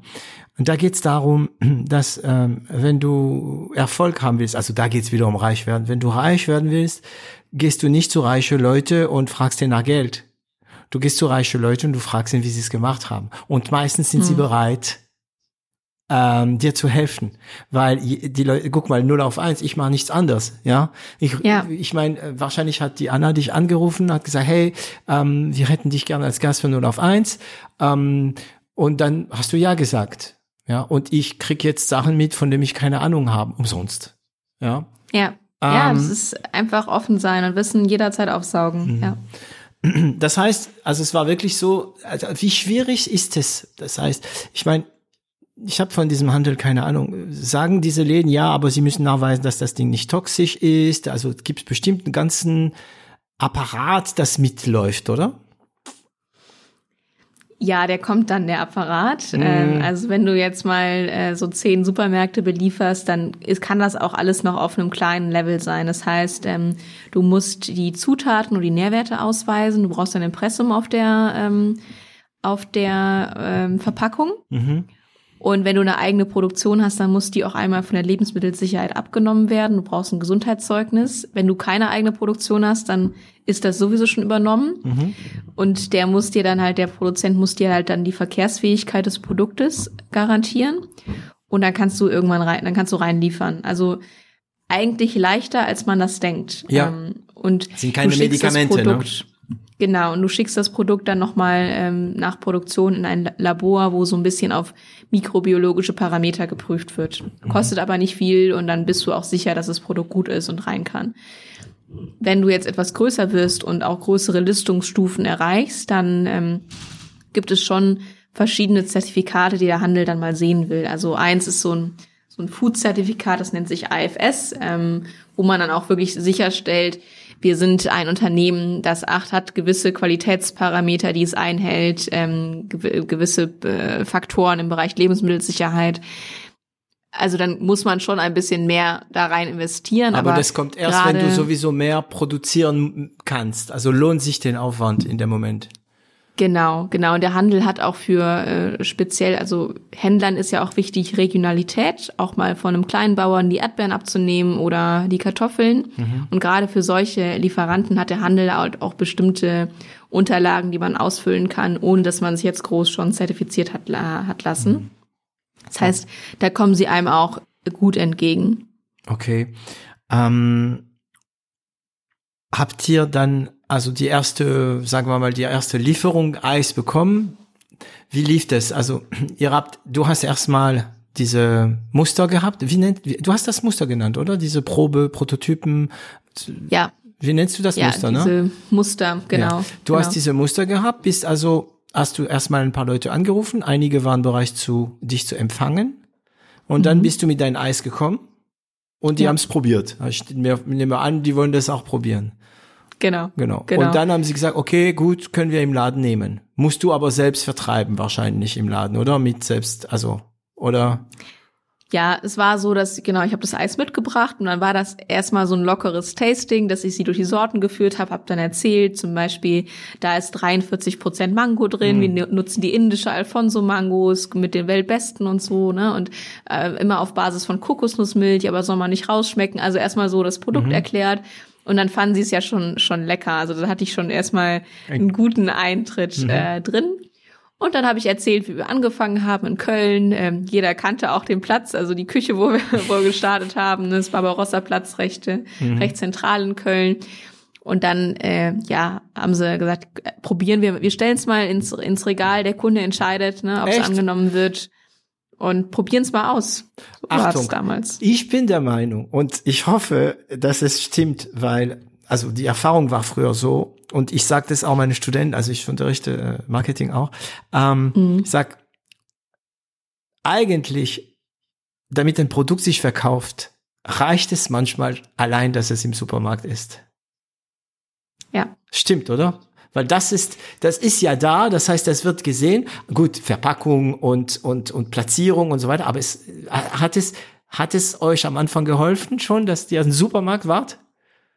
Ja, total. Also allein, dass du dadurch im Supermarkt bist, gibt dir ja auch wieder Sichtbarkeit, dass auch mal eine Person Eben. vielleicht freiwillig auf deine Marke aufmerksam wird. Mhm. Wir haben es schon angeschoben über dann Verköstigung, dass wir dann selber nochmal kamen und ja. den Leuten zum Probieren gegeben haben. Und natürlich das ist auch nochmal, da könnte man eine ganze Einheit drüber halten, ähm, was du auch mit einem eigenen Außendienst, wenn du jetzt wirklich dich im Handel etablieren willst, dann brauchst du ein eigenes Außendienstteam, mhm. das die Märkte im Einzelnen pflegt, das auch schaut, wie ist mein Produkt platziert. Ne? Mhm. Also weil der Kunde gerade im Eisbereich ist ja ein Impulskauf. Also die, die wenigsten Menschen schreiben jetzt auf ihren Einkaufszettel, ich brauche das Nomo Mango Eis, sondern steht dann irgendwie Eis. Ne? Und dann steht der Kunde vom Eisregal und da stehen ganz viele Marken. Und äh, dann ist ja der Moment, wo du rausspringen musst, wo irgendwas bei ihm Klick macht und sagt, ach, ich greife jetzt äh, zum Nomu-Eis. Und da ist zum Beispiel total wichtig, wo steht mein Produkt? Also ist das auf Augenhöhe oder ist das irgendwo, wo der Kunde mich erstmal gar nicht sieht, wenn da er auf oben, den da unten. Mhm. Genau. Oder sind die Becher gerade, ähm, sind die auch so gedreht, dass man die Sorte sofort erkennen kann? Mhm. Also Eisregal ist manchmal so ein Wühlfach. Ähm, manchmal ist auch so, die Becher sind umgefallen oder ja die ähm, sind hinten gedreht, dann kann der Kunde auch nicht erkennen. Und ich zum Beispiel habe den Tick immer, wenn ich in den Supermarkt gehe, ich gehe immer als erstes zum Eisregal und ordne immer alles. cool, super. Ich, so, ja, die lieben dich bestimmt in den Supermärkten, wo du einkaufst. Ach, da kommt wieder die Frau Göckel. Unser Eisregal wird wieder picobello sein. ja, aber das, es hat was mit dem Abverkauf zu tun, ne? Oder ob du so kleine äh, Point-of-Sale-Materialien an, mhm. anbringst. Also sei es eine kleine Haftfolie, wo deine Marke erklärt wird, ein kleines Kärtchen, ja. wo ähm, Vorteilskommunikation betrieben werden kann. Und ähm, dann gibt's, ist es aber auch wichtig, mit den Leuten im Markt eine gute Beziehung aufzubauen. Und das mit jedem Markt, wo du drin bist. Ähm, Marktleitung muss sich kennen, die Tiefkühlverantwortlichen, die ihre Tiefkühlabteilung managen, müssen das Produkt kennen. Möglichst dich sympathisch ja finden so, oder deine Verkäuferinnen und Verkäufer sympathisch finden. Mhm. Genau, weil die Kunden fragen ja auch manchmal, so was können Sie mir heute empfehlen? Haben, ne, man kennt sich mittlerweile manchmal schon dann und mhm. dann können Sie das Produkt empfehlen. Oder wenn jetzt zum Beispiel, ähm, ich sag mal, das Mango-Eis ist unsere Bestseller-Sorte, ist schon ausverkauft und es wird zu spät nachbestellt, dann habe ich Leerlauf, wo ich nicht verkaufe. Also mhm. es fängt dann schon an, äh, nochmal detaillierter zu werden. Aber erstmal würde ich sagen, bring das Produkt erstmal ins Regal und dann kannst du auch schauen, dass du es äh, in die Drehung rein, mhm. reinbringst. Also wir sprechen immer von Drehzahl, wie viel Becher pro Woche, pro Markt, äh, pro Sorte verkaufen sich. Ähm, das sind so die Kennzahlen, auf die man dann schaut. Okay. Ist der Kampf um die besten Plätze in der Tiefregal genauso stark wie in den nicht tief, äh, nicht Tiefkühlregalen. Also ich meine, bei bei normale Regalen, wie man sie sich vorstellt, diese Hochregalen, weiß man ja Augenhöhe und so, da siehst du immer nur die die teureren Marken, weil die investieren. Also ja. ich weiß, wie es Frankreich läuft. Das kostet Geld, da reinzukommen. Es gibt auch Rückwärtsmargen heißt es in Frankreich. Das heißt, wenn du in den Regal kommen willst, dann musst du natürlich Werbung buchen in den nächsten Newsletter und so weiter und so weiter. Deswegen nennen die das Rückwärtsmarge und das bezahlst du im Voraus und das ja. wird dann abgebucht von deinem äh, von deinen ganzen Sachen. Ähm, ja. Ist es im, im Tiefkühlregal genauso im Kampf? Du hast ja selbst, da ist so immer ein bisschen so Chaos und so. Der Kampf ist, glaube ich, sogar noch größer äh, im ah. Tiefkühlregal weil du hast halt eine sehr begrenzte Fläche. Ähm, und Tiefkühl ist teuer. auch sehr teuer, der mhm. Platz, wegen den hohen Energiekosten und heute noch mehr denn je. Mhm. Und ähm, es gibt einfach viel weniger, also es gibt ja viel mehr Trockenfläche als Tiefkühlfläche in einem Supermarkt. Das heißt, da ist der Kampf und der Wettbewerb noch viel höher. Plus, dass wenn ich ein Trockenprodukt bin und erstmal nicht ins Regal komme, kann ich immer noch so ein Display bauen und es ist dann so eine Zweitplatzierung. Das sieht man an, an Weihnachten ganz ja. viel. Da stehen überall so Pappdisplays noch in den Märkten rum. Und das sind Platzierungen, die wir im Tiefkühl nie holen ja. können. Es mhm. sei denn, ich würde den jetzt noch ein Tiefkühlgerät da reinstellen. Ähm, das heißt, das ist schon äh, eine heiße, heiße Branche da im mhm. Tiefkühlbereich. Ha, ha, ha. genau. Okay, ich bin derjenige, der normalerweise dumme Wortspiele macht hier, ja? Das war nicht beabsichtigt. Aber ich habe es nicht durchgehen lassen, ich habe sofort bemerkt. Okay, ich, ich habe auch in deine Augen gesehen, du hast das gesagt und in deine Augen hast du, ich habe gesehen, ach scheiße. Okay. Ähm, gut, also, äh, warte mal, ich muss mal zurückkommen. Das heißt, die, die haben euch einfach ein, am Anfang so ein, machen lassen. Ihr wart wahrscheinlich die jungen Netten, die ihren veganen Eis begeistert sind und die haben euch die eine Ja. Chance gegeben. Und das, das spricht für, wer waren die ersten? Komm, komm, ge geben wir die guten Leute. Also wir, wir, wir nennen ihr wirklich die Leute, die Gutes tun und die, die Schlechtes tun, von denen erzählen wir, aber wir nennen sie nicht. Ähm, welche Märkte waren das, die euch so, Also der allererste Markt war der äh, Rewe Ramati. Mhm. Da haben wir sofort alle elf Märkte bekommen. krass. Dann waren wow, es, da habt ihr äh, Champagner geöffnet an dem Tag, oder? Ja, das, da habe ich mich großartig gefühlt. Also da war richtig cool, als ich die Zusage hatte. Ah, ah. Ähm, Und konntet ihr so viel liefern schon am Anfang? Ah ja, ihr habt ja die Industrie. ja, wir hatten ja äh, die große Produktion dann äh, Mhm. geordert. Und dann äh, Edeka Engels oder Rewe Istas, Rewe Ziegler. Also es sind eigentlich, man kann sagen, fast alle Inhaber in Köln, mhm. die haben uns reingenommen. Das waren so 20 Stück in der, in Geil, der Summe dann. geil. Und dann, also bis dahin habt ihr noch kein Geld verdient, ne? Nee, also gut, wir hatten im Studium mal ein bisschen Geld verdient durch äh, Kauf und Verkauf, ne? Mhm. Weil, also wir hatten ja im Supermarkt haben wir Zutaten eingekauft, haben wir produziert und verkauft und mit Mhm. dem Geld haben wir wieder eingekauft. Ähm, Okay. aber nee, bis dato, das war eigentlich noch kein wirkliches Geschäft, ja. Das heißt, die erste Pulle, die erste Ladung, also habt ihr dann über dieses Kredit finanziert? ja, Und dann ja. kamen die Dinger und ihr habt keine Ahnung gehabt, ob überhaupt die Leute das kaufen, oder? Ja. Und dann gingst du es jeden nicht, Tag in genau. den Regalen aufräumen. Nee, ich konnte nicht ins jedes Regal gehen, aber ähm, genau, die, der erste Job war ja erstmal die erste Produktionscharge abzuverkaufen im Handel und zu schauen, wie läuft's an. Und ähm, wir hatten echt Glück, weil der Sommer 2018 war sehr heiß. Ähm, es gab äh, im Mai, also wir wollten eigentlich schon Ende April im Handel starten. Es gab dann aber so ein bisschen Verpackungsprobleme, wurde nicht rechtzeitig geliefert und dann sind wir erst äh, Mitte Juni äh, reingestartet. Und da ist mir schon ein bisschen die Pumpe gegangen, weil ich dachte mir so deutscher Sommer, Mitte Juni erst reinstarten, vielleicht ein bisschen spät. Ähm, aber es, Sommer war super und es ging äh, echt, hat sich gut verkauft. Wir haben FIFA köstlich, hat sich gut verkauft. Ähm, und erste Märkte aus Bremen und Stuttgart sind über Instagram auch auf uns aufmerksam geworden und wollten das Eis auch haben. Okay. Und da hat sich das auch Stuttgart. verkauft. Hallo Stuttgart. Ja. Ja. Also allein dadurch, dass es im Regal stand, es wurde jetzt nicht so schnell verkauft wie in Köln. Mhm. Aber der Markt hat sich dann irgendwann gemeldet für eine Nachbestellung. Und das war für uns auch so der, der Moment, wo wir gesagt haben, cool, dann können wir ja auch jetzt deutschlandweit verkaufen. Ähm, und dann sind wir in, in 2019 auch mit den zentralen Alnatura, Metro, Globus zusammengekommen und Eigentlich dann ging das immer so natürlichen, äh, eigentlich wäre Alnatura und so weiter, das ist euren natürlichen, natürlichen Revier. Naja, ist eigentlich ein Vorurteil, weil man findet mittlerweile auch in jedem Großmarkt vegan, vegetarisch, äh, was auch alles es gibt. Ja. Okay. Ähm, und ihr habt ja nie argumentieren, also dieses es ist vegan, aber musste schon öfters kommen, oder? Dieses Argument, es ist vegan, aber probier's mal, war einfach die Antwort, oder? Ja, ich habe ähm, schnell gelernt, dass ich den Leuten nicht mehr erzähle, dass es vegan ist am Anfang, Mhm. weil ich dann ja genau diese Argumentation hätte ha- haben müssen. Es ist vegan, aber probier mal, Mhm. es schmeckt doch und so, sondern ich habe die Leute einfach nur noch gefragt, ob sie ein leckeres Eis probieren wollen Mhm. und ihnen dann im Nachgang erzählt, dass es vegan ist. Es ist vegan. Genau. Denn unser erster Slogan war ähm, veganes Eis, natürlich aus Köln. Und Das dann standen wir auf. Events Mhm, mhm. und die Leute wollten gar nicht probieren. Ach, veganes Eis, ich bin nicht vegan, ich gehe weiter. Mhm. Und dann haben wir einen anderen Slogan gewählt und zwar überraschend intensiv, weil die Leute, die es probiert haben, haben immer irgendwie so wow oder hm oder irgendwas so, äh, waren echt überrascht, dass es so lecker schmeckt. Ne? Und so war unser zweiter Slogan. Wir haben eigentlich nur über den Geschmack verkauft.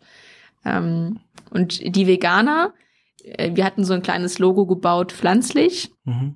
Die waren, haben das verstanden, was das bedeutet. Ja, die haben es erkannt, Aber- weil die wissen, wonach sie suchen müssen. Mhm. Genau. Und wir wollten ja nicht nur die Veganer erreichen, sondern ähm, die Eisliebhaber. Und dementsprechend haben wir das versteckt. Okay. Das ist ja interessant. Weil, also Mhm. das ist ein Paradigmawechsel, oder? Also man denkt, so Veganprodukte sind für den veganen Markt. Mhm. Sind sie, oder? Normalerweise. Seid ihr die Ausnahme? Oder? Ja, das ist auch, was ich dem Handel noch versuche beizubringen. Ähm, vegane Produkte müssen für einen Massenmarkt sein, um einen nachhaltigen Impact zu erreichen. Also ähm, es wird ja tendenziell noch so ein bisschen geguckt, ähm, auch im Handel, wie groß ist der vegane Markt, wie viel Fläche räume ich dann dem veganen Markt im Eisbereich ein, wie viel Fläche dem Milchspeiseeis. Aber im veganen Eis ist es eigentlich so, es muss schmecken oder es schmeckt nicht. Weil wenn das Produkt schmeckt, dann kann das auch der Milchspeiseeisliebhaber essen. Mhm. Und vegan, also Milchspeiseeis können ganz wenige Menschen eigentlich nur essen. Nur die, die alles vertragen. Aber wir haben schon in Deutschland 15 Millionen Leute, die laktoseintolerant sind. Ähm, wir haben fast 10 Millionen, die jetzt vegan oder vegetarisch leben. Mhm. Wir haben Glutenallergiker, wir haben 30 Prozent Flexitarier. Und ich, ich spiele immer das Beispiel so, machst eine Dinnerparty, lädst zehn Leute ein und dann kommst du mit einem Milchspeiseeis, dann wette ich, dass da drei dabei sind, die das nicht essen können, weil sie entweder eine Allergie haben oder weil sie Ernährungspräferenzen mitbringen. Und ihr seid da und mit dann, allem fein raus, ne? Mhm. Genau, und dann fängt wieder an, ah nee, ich kann das jetzt nicht, weil ich muss jetzt zum Sorbet oder was auch immer. Aber wenn du ein pflanzliches Eis hast, was schmeckt, dann ist es total unkompliziert. Dann kann mhm. jeder zugreifen, jeder ist glücklich und wunderbar. Mhm. Ähm, deswegen finde ich, im Eisbereich brauchst du gar nicht so zu schauen, wie groß ist jetzt der mhm. vegane Markt oder der Milchspeiseeismarkt. Eigentlich kannst du nur noch veganes Eis anbieten. Theoretisch. arre, arre.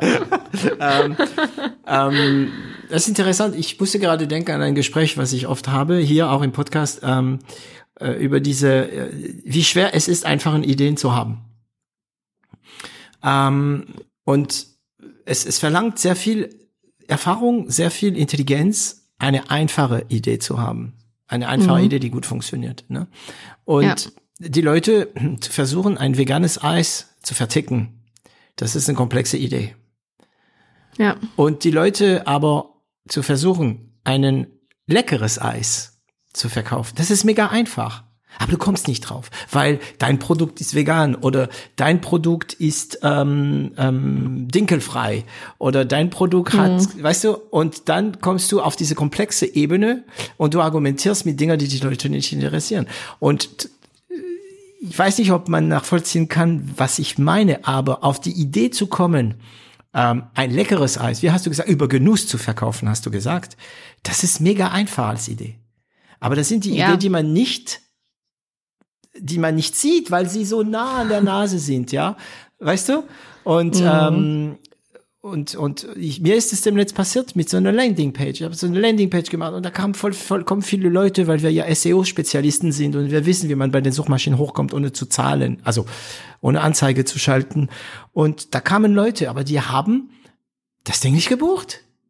Ich mhm. habe eine Sache in diese Seite an, äh, geändert, aber es hat ohne Witz hat drei Wochen gedauert, bis ich da auf die Idee komme. Eine einfache Idee. Äh, zwei Sachen ja. ausgetauscht. Erstmal das, dann das. Und jetzt kommt jede Woche Anfragen, weißt du? Und ähm, es ist aber, es ist tatsächlich so, weil ähm, der Kunde beschäftigt sich ja nicht so viel damit, deinem Produkt, wie du es ja tagtäglich tust. Ja. Und ähm, man neigt dazu, vorauszusetzen, dass er das sofort alles versteht, was du da hinschreibst. Aber ich habe das viel auf Events beobachtet. Also ich erzähle mhm. jetzt eine kleine Anekdote, aber wenn wir, wir haben früher auch auf Events so ähm, Eiskugeln verkauft, so Wiener Eisdiele. Haben wir diese 5-Liter-Wannen gehabt und dann rausgezogen und Kugeln verkauft. Dann stand immer vorne, welche Sorte das ist. Und manchmal war dann zum Beispiel die äh, Kokosnusswanne leer und dann haben wir aber keine mehr gehabt und haben dann Kakao da reingesetzt, aber dann war die Beschriftung noch falsch. Dann stand mhm. da noch Kokosnuss, Kokosnuss. und sie, da war aber Kakao drin. Du weißt ja, Kokosnuss ist ja weiß und Kakao ist dunkel. Mhm. Und die Leute haben aber dann zum Beispiel da auf die Farbe gezeigt und haben gesagt, ich möchte gerne eine Kugel Kokosnusseis. und das da heißt, gemerkt, dass das Schild wichtiger war als die Farbe? Ja. Hätte ich nie gedacht. Ja. Okay. Also cool. es wurde auch teilweise auf Fruchteise gezeigt, die mhm. wie jemand, der dann sagt, ich zeigt auf das gelbe Mango-Eis und sagt, ich hätte gerne das Himbeereis. Ähm, habe ich gemerkt, sie, sie schauen auf die Schilder und nicht auf die Farbe. Und da ist mir aufgefallen, so ich darf nicht voraussetzen, dass der Kunde ein, nur einen Schritt nachdenkt, mhm. sondern es muss, was ich ihm sage, auf meiner Verpackung, in meinen Werbebotschaften, es muss so einfach sein, Mhm. dass es sofort reingeht. Und entspricht, was Kunde, er will, was haben will, ja. Mhm. Genau. sobald der Kunde einen Schritt weiterdenken muss, ist, ist schon bei vielen dann wirklich vorbei. So wirklich wie in Online-Shops Conversions, die mhm. du dann ähm, ne, möglichst wenig Klicks. Und das hat nichts damit zu tun, dass der, dass der Kunde nicht weiß, welche Farbe das hat oder was auch immer. Aber er beschäftigt sich nicht viel damit, sondern er schaut einfach nur, ach ja, ich nehme das Erdbeereis. Und sieht aber nicht dahinter, ah, ist aber gelb, die müssen die Wanne gewechselt haben oder was auch immer. Mhm. Ne? Und da habe ich was wirklich gemerkt, wundert, so mach es einfach. Was mich wundert, ist, dass die Kunden, also wir, ne, wir, wir sind die Leute, von denen wir gerade sprechen, ne?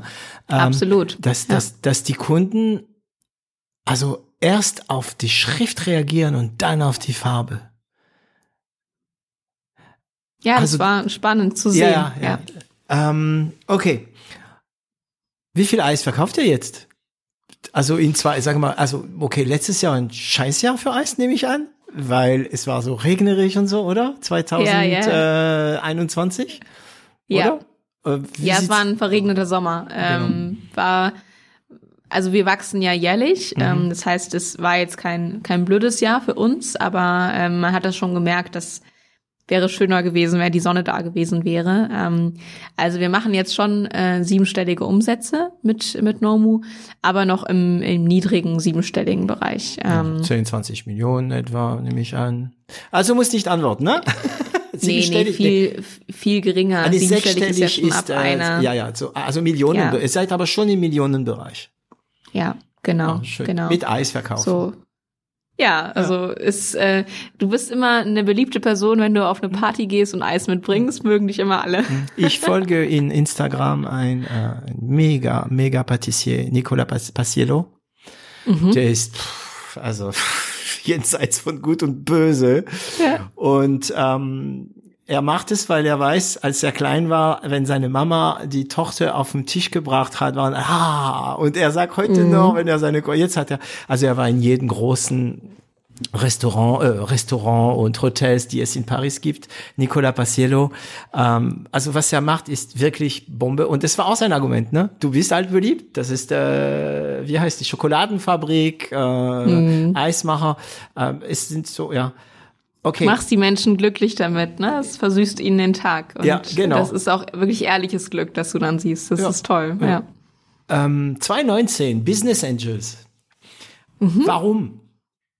Erstmal? Naja, wir, ähm, wir wussten, dass wir auf einem stark umkämpften Markt unterwegs sind. Mhm. Tiefkultur, ähm, Eis, viele neue Player treten ein. Mhm. Dementsprechend war uns klar, ähm, wir haben jetzt keine Zeit, für langsames Wachstum, ähm, weil wir dann vielleicht, wir haben jetzt hier eine tolle Idee und wir wollen die Nummer eins werden mit Nomu, aber wir haben keine Zeit, langsam zu wachsen. Wir müssen schnell Marktanteile holen Rakete schießen, keine Traktoren. Mhm, mhm. Genau.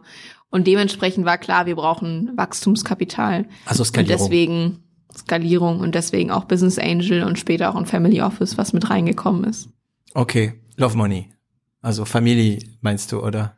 Äh, nee, Family Offices ah. sind auch ähm, Offices, die ähm, ja. Ja, in, in Unternehmen investieren, ja. aber die jetzt nicht vielleicht wie ein Venture Capitalist äh, einen 100 Millionen Case daraus sehen wollen, mhm. sondern die auch sagen, das ist auch in Ordnung, wenn du erst äh, in acht oder neun Jahren profitabel bist und, ähm, und die haben einfach andere Wachstumsprognosen. sein als kein hohen genau. X-Faktor. Okay, genau. das heißt, wann habt ihr angefangen mit Jan darüber nachzudenken, ja, wir brauchen jetzt mehr Kapital? 18? Also das war genau, es war uns schon 18 klar. Mhm. Wir haben nur dann, wir wussten, wir brauchen Kapital, haben nur gesagt, den ersten Batch machen wir selber. Und danach war aber klar, äh, sobald das abverkauft ist, woher kommt die neue Produktion? Ähm, wir brauchen dann Kapital, um das aufzubauen, was wir uns so vorgestellt haben. Das war eigentlich schon 2018 klar. Wie viel ähm, wart ihr damals, das Team? In 2018 waren wir zu zweit und ich glaube, dann hatten wir noch äh, eine Werkstudentin für Events, also nice. also drei Leute. Mhm. Und dann in 2019 wahrscheinlich so sechs, sieben. Nach Personen. der, nach dem Geld. Ja. Okay. Genau. Wie viel? Wie viel wir reingeholt haben. Mhm. Äh, damals haben wir 600.000 äh, 600. reingenommen. Was habt ihr Firma. dafür abgegeben, darfst du sagen? Das darf ich nicht sagen. Oh. Betriebsgeheimnis. So viel, also jetzt kommen die großen Berechnungen von mir, Spekulation hoch 10, bleibt noch still, wenn du nicht sagen darfst. Mm, also ich nehme an, dass da, ihr habt ein Produkt, das war äh, Serie B, würde man fast sagen schon. Mhm. Ähm, 600.000, äh, ihr macht Millionen. Hm. Also ich würde sagen, ihr werdet wohl nicht mehr als 20 Prozent abgegeben haben. Ich sehe kein Gesicht, ja, aber. Es ist die Größenordnung, ja. Okay. Ja, es ist eine ganz gute Schätzung gewesen. Okay, also so eine Valorisierung zwischen drei und fünf Millionen. Für ja. so eine kleine Firma noch, äh, ganz jung War und so gut. weiter. Richtig War gut. gut, ja. Und das Ja. Geld ging für was? Für, ähm, für was aus? Vertrieb, Marketing, Marketing, äh, damals Verkauf. auch noch äh, Produktion, genau. Okay. Und also, natürlich auch ein bisschen Personal einstellen, das hat auch Geld gekostet. ja, ja. Und das heißt, du hast das erlebt. Ähm, ach ja, und die Business Angels, wie viel sind es? Drei Stück sind es. Drei Stück. Ähm, sind sie aus der Branche? Branchenfremd tatsächlich, die kommen Ah. aus dem äh, Chemiebereich. Ähm, Ko- ko- ko- also- Kochen und Chemie sind doch nicht so weit auseinander. ja, okay. Nee, damals haben die uns aber wirklich auch gut geholfen, so ein bisschen, wie baue ich ein Unternehmen auf, wie stricke ich das, ähm, also diese, diese Basics im Endeffekt, ne, weil aus meinem Studium Medienmanagement hatte ich jetzt so solche Basics nicht äh, drin Mhm. und da war das schon hilfreich, ähm, ein paar Erfahrene an der Seite zu haben. Okay. Ein Thema haben wir noch nicht, den ich unbedingt ansprechen will. Packaging. Mhm. Erzähl mir mal was, weil ich meine, euren Eis kam im Laden und das war ja nur ein Eis von anderen. Ja. Es war nicht mal vegan, unter Anführungszeichen, du weißt, was ich meine. Ne? Ja. Ähm, und ich nehme an, das Packaging spielt bei euch eine fett wichtige Rolle, oder? Bei Eis allgemein, oder? Total. Wir haben ja auch schon mal äh, eine Packaging-Änderung gemacht. Also das erste Packaging war ähm, weiß und da hatten wir dann unsere Leitzutaten, die ich immer die Nomu Stars nenne, ähm, so von einem spanischen Zeichner illustriert, die dann da drauf waren. Also eine gemalte Mango, gemalte Himbeeren. Ähm, es war wirklich nett an sich der Becher.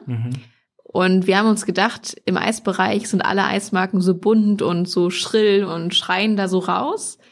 Dann sind wir weiß und dann fallen wir auf, weil andere stecht man alle raus. sind bunt. die, ne? so Sticht die. Idee. Mhm. So die Idee. Ähm, Und so war es edel aber auch. nicht. Edel. Edel sah gut aus, sah also sah gut aus. Ähm, so war es aber nicht ganz. Und dann haben wir gemerkt, okay, wenn du im Handel ein Produkt anbietest, dann gibt es gewisse Regeln, äh, die du mitspielen musst. Beispielsweise ähm, es muss klar erkennbar sein, Marke, Sorte, Produktvorteile. Ähm, und dann haben wir den Becher farbig gemacht, ähm, so dass er quasi raussticht, trotzdem noch puristisch wirkt, aber dass es so wie ein Farbband ist, wenn die ähm, Eisbecher nebeneinander stehen. Und haben uns dann ausgedacht, statt der, wir haben ja so einen Eisberg da unten, Ja. statt Ja. diesen klassischen Eiskugeln bringen wir so eine Eismasse darauf, was ein bisschen so, anders mhm. ist Ich als sehe bei es den gerade, anderen. während du erzählst, ja. Mhm. Genau. Plus die zwei Produktvorteile, bio, pflanzlich, ähm, No Muda und dann Kakao oder die, die Sortentitel, also noch recht puristisch gehalten, aber trotzdem ein bisschen LEH-tauglicher und ein bisschen mutiger auch so, dass, dass du auch mehr rausstichst, ähm, wie wir, weil davor waren wir echt ein bisschen am Untergehen mit so einer weißen Ja. Verpackung. Also die Verpackung, die es im Handel gibt, die haben sich schon was dabei gedacht, die erfahrenen Marken, warum sie so aufgebaut sind. Hey. Auch wenn es nicht immer die schönsten sind, aber es funktioniert halt einfach. Du weißt nicht, wie schwer es ist, sowas junge Studenten beizubringen, dass man Hm. ähm, auch manchmal die Regeln nicht durchbrechen soll.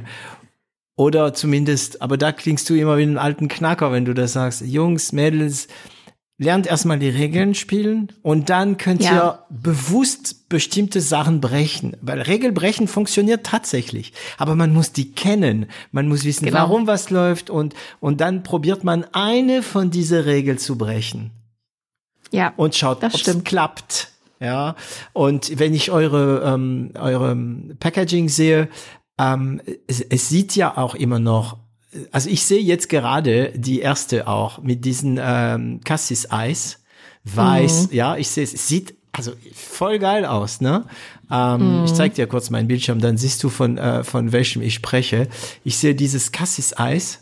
Das, das mit der weißen, Ja. äh, weißen Mir- Verpackung. Ja, mir würde persönlich das viel besser gefallen. Aber ich bin ein designverwöhnte Person. Genau. Ja, ich bin nicht der Kunde in dem Fall, ne? Ja. Mm. Und das ist es so, ne? Wir wollen eben nicht nur die, die designaffinen Menschen ansprechen, sondern viele Menschen Ja. ne? damit begeistern. Und deswegen braucht es eine Verpackung, die massentauglicher war. Und was waren die, was sind die, so die, die, die paar wichtigen Regeln, die du sehr schnell äh, akzeptiert hast? Also gelernt nicht, sondern akzeptiert. Ja, ich habe akzeptiert, dass du Eis abbilden musst. Wenn du Eis verkaufst, musst du auch Eis abbilden. Da weil sind wir wieder auf wurden, dieses Denken, wie weit denken wir, wenn wir einkaufen? Genau. Mhm. Wir wurden auch, auch früher gefragt, ob wir das, ob das Joghurt ist beispielsweise, ne, ähm, das wir dann verkaufen, weil es Mhm. nicht klar war. Ne? Das heißt, es muss ganz klar sein, was ist das für ein Produkt? Okay, es ist Eis und was ist das für eine Sorte? Das muss auch klar sein. Mhm. Und du kannst jetzt nicht unbedingt anfangen, äh, ein Schokoladeneis in eine blaue Verpackung zu, zu packen. Ähm, Ja. versteht man auch nicht so. Ne? Also die Farben müssen auch irgendwie gut äh, stimmig sein und sie müssen also grelle Farben oder so sehr ähm, äh, Neon oder so die Richtung, das ist dann auch nicht mehr so wirklich so natürlich. Also es Ja. müssen angenehme, warme Farben sein, die du verwendest.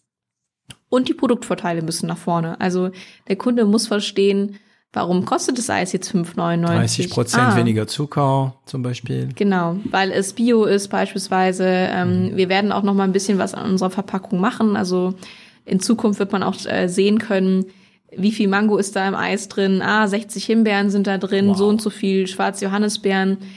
Nochmal ein Argument, warum der Kunde versteht, ah, das ist sein Preis wert. Ne? Also das sind so diese wichtigsten Verkaufsargumente, weil die Verpackung hat nicht viel Zeit, dem Kunden zu kommunizieren, warum sie genommen werden muss und nicht die anderen. Und wo hast du das gelernt? Wo habt ihr das gelernt? Wieder eurem äh, Händler, die euch dann ein paar Tipps gegeben haben, oder?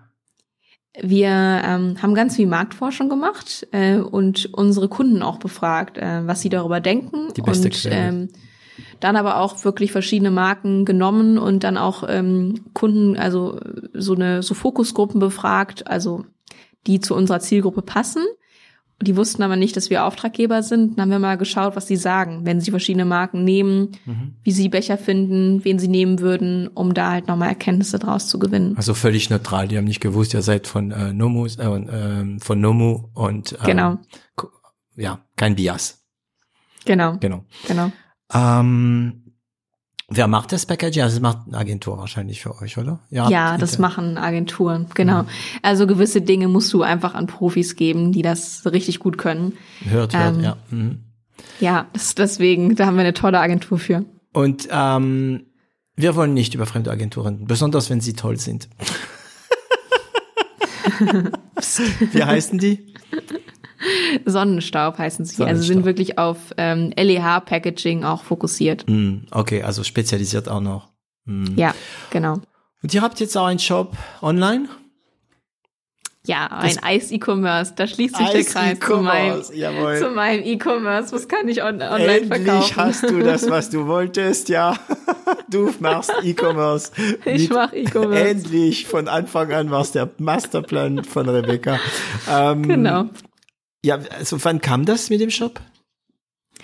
Ähm, das kam, das kam, glaube ich, schon recht früh. Ich glaube, den ersten Shop, das war aber jetzt ganz was anderes, als es heute ist, war in 2019, als wir so ein paar Anfragen äh, von ländlichen Regionen hatten. Also das waren primär Allergiker wie Laktoseintolerante, die gesagt haben, kann ich das Eis bei mir irgendwo in der Ecke kaufen?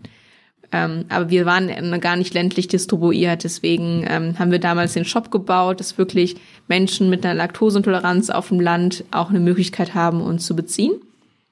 Ist aber ganz userunfreundlich gebaut und du musstest immer sechs Becher bestellen und Ja, ja. also noch Und ganz keine furchtbar. PayPal-Bezahlung oder? Ja, irgendwie hm. so Ja, gut, so wie man anfängt halt.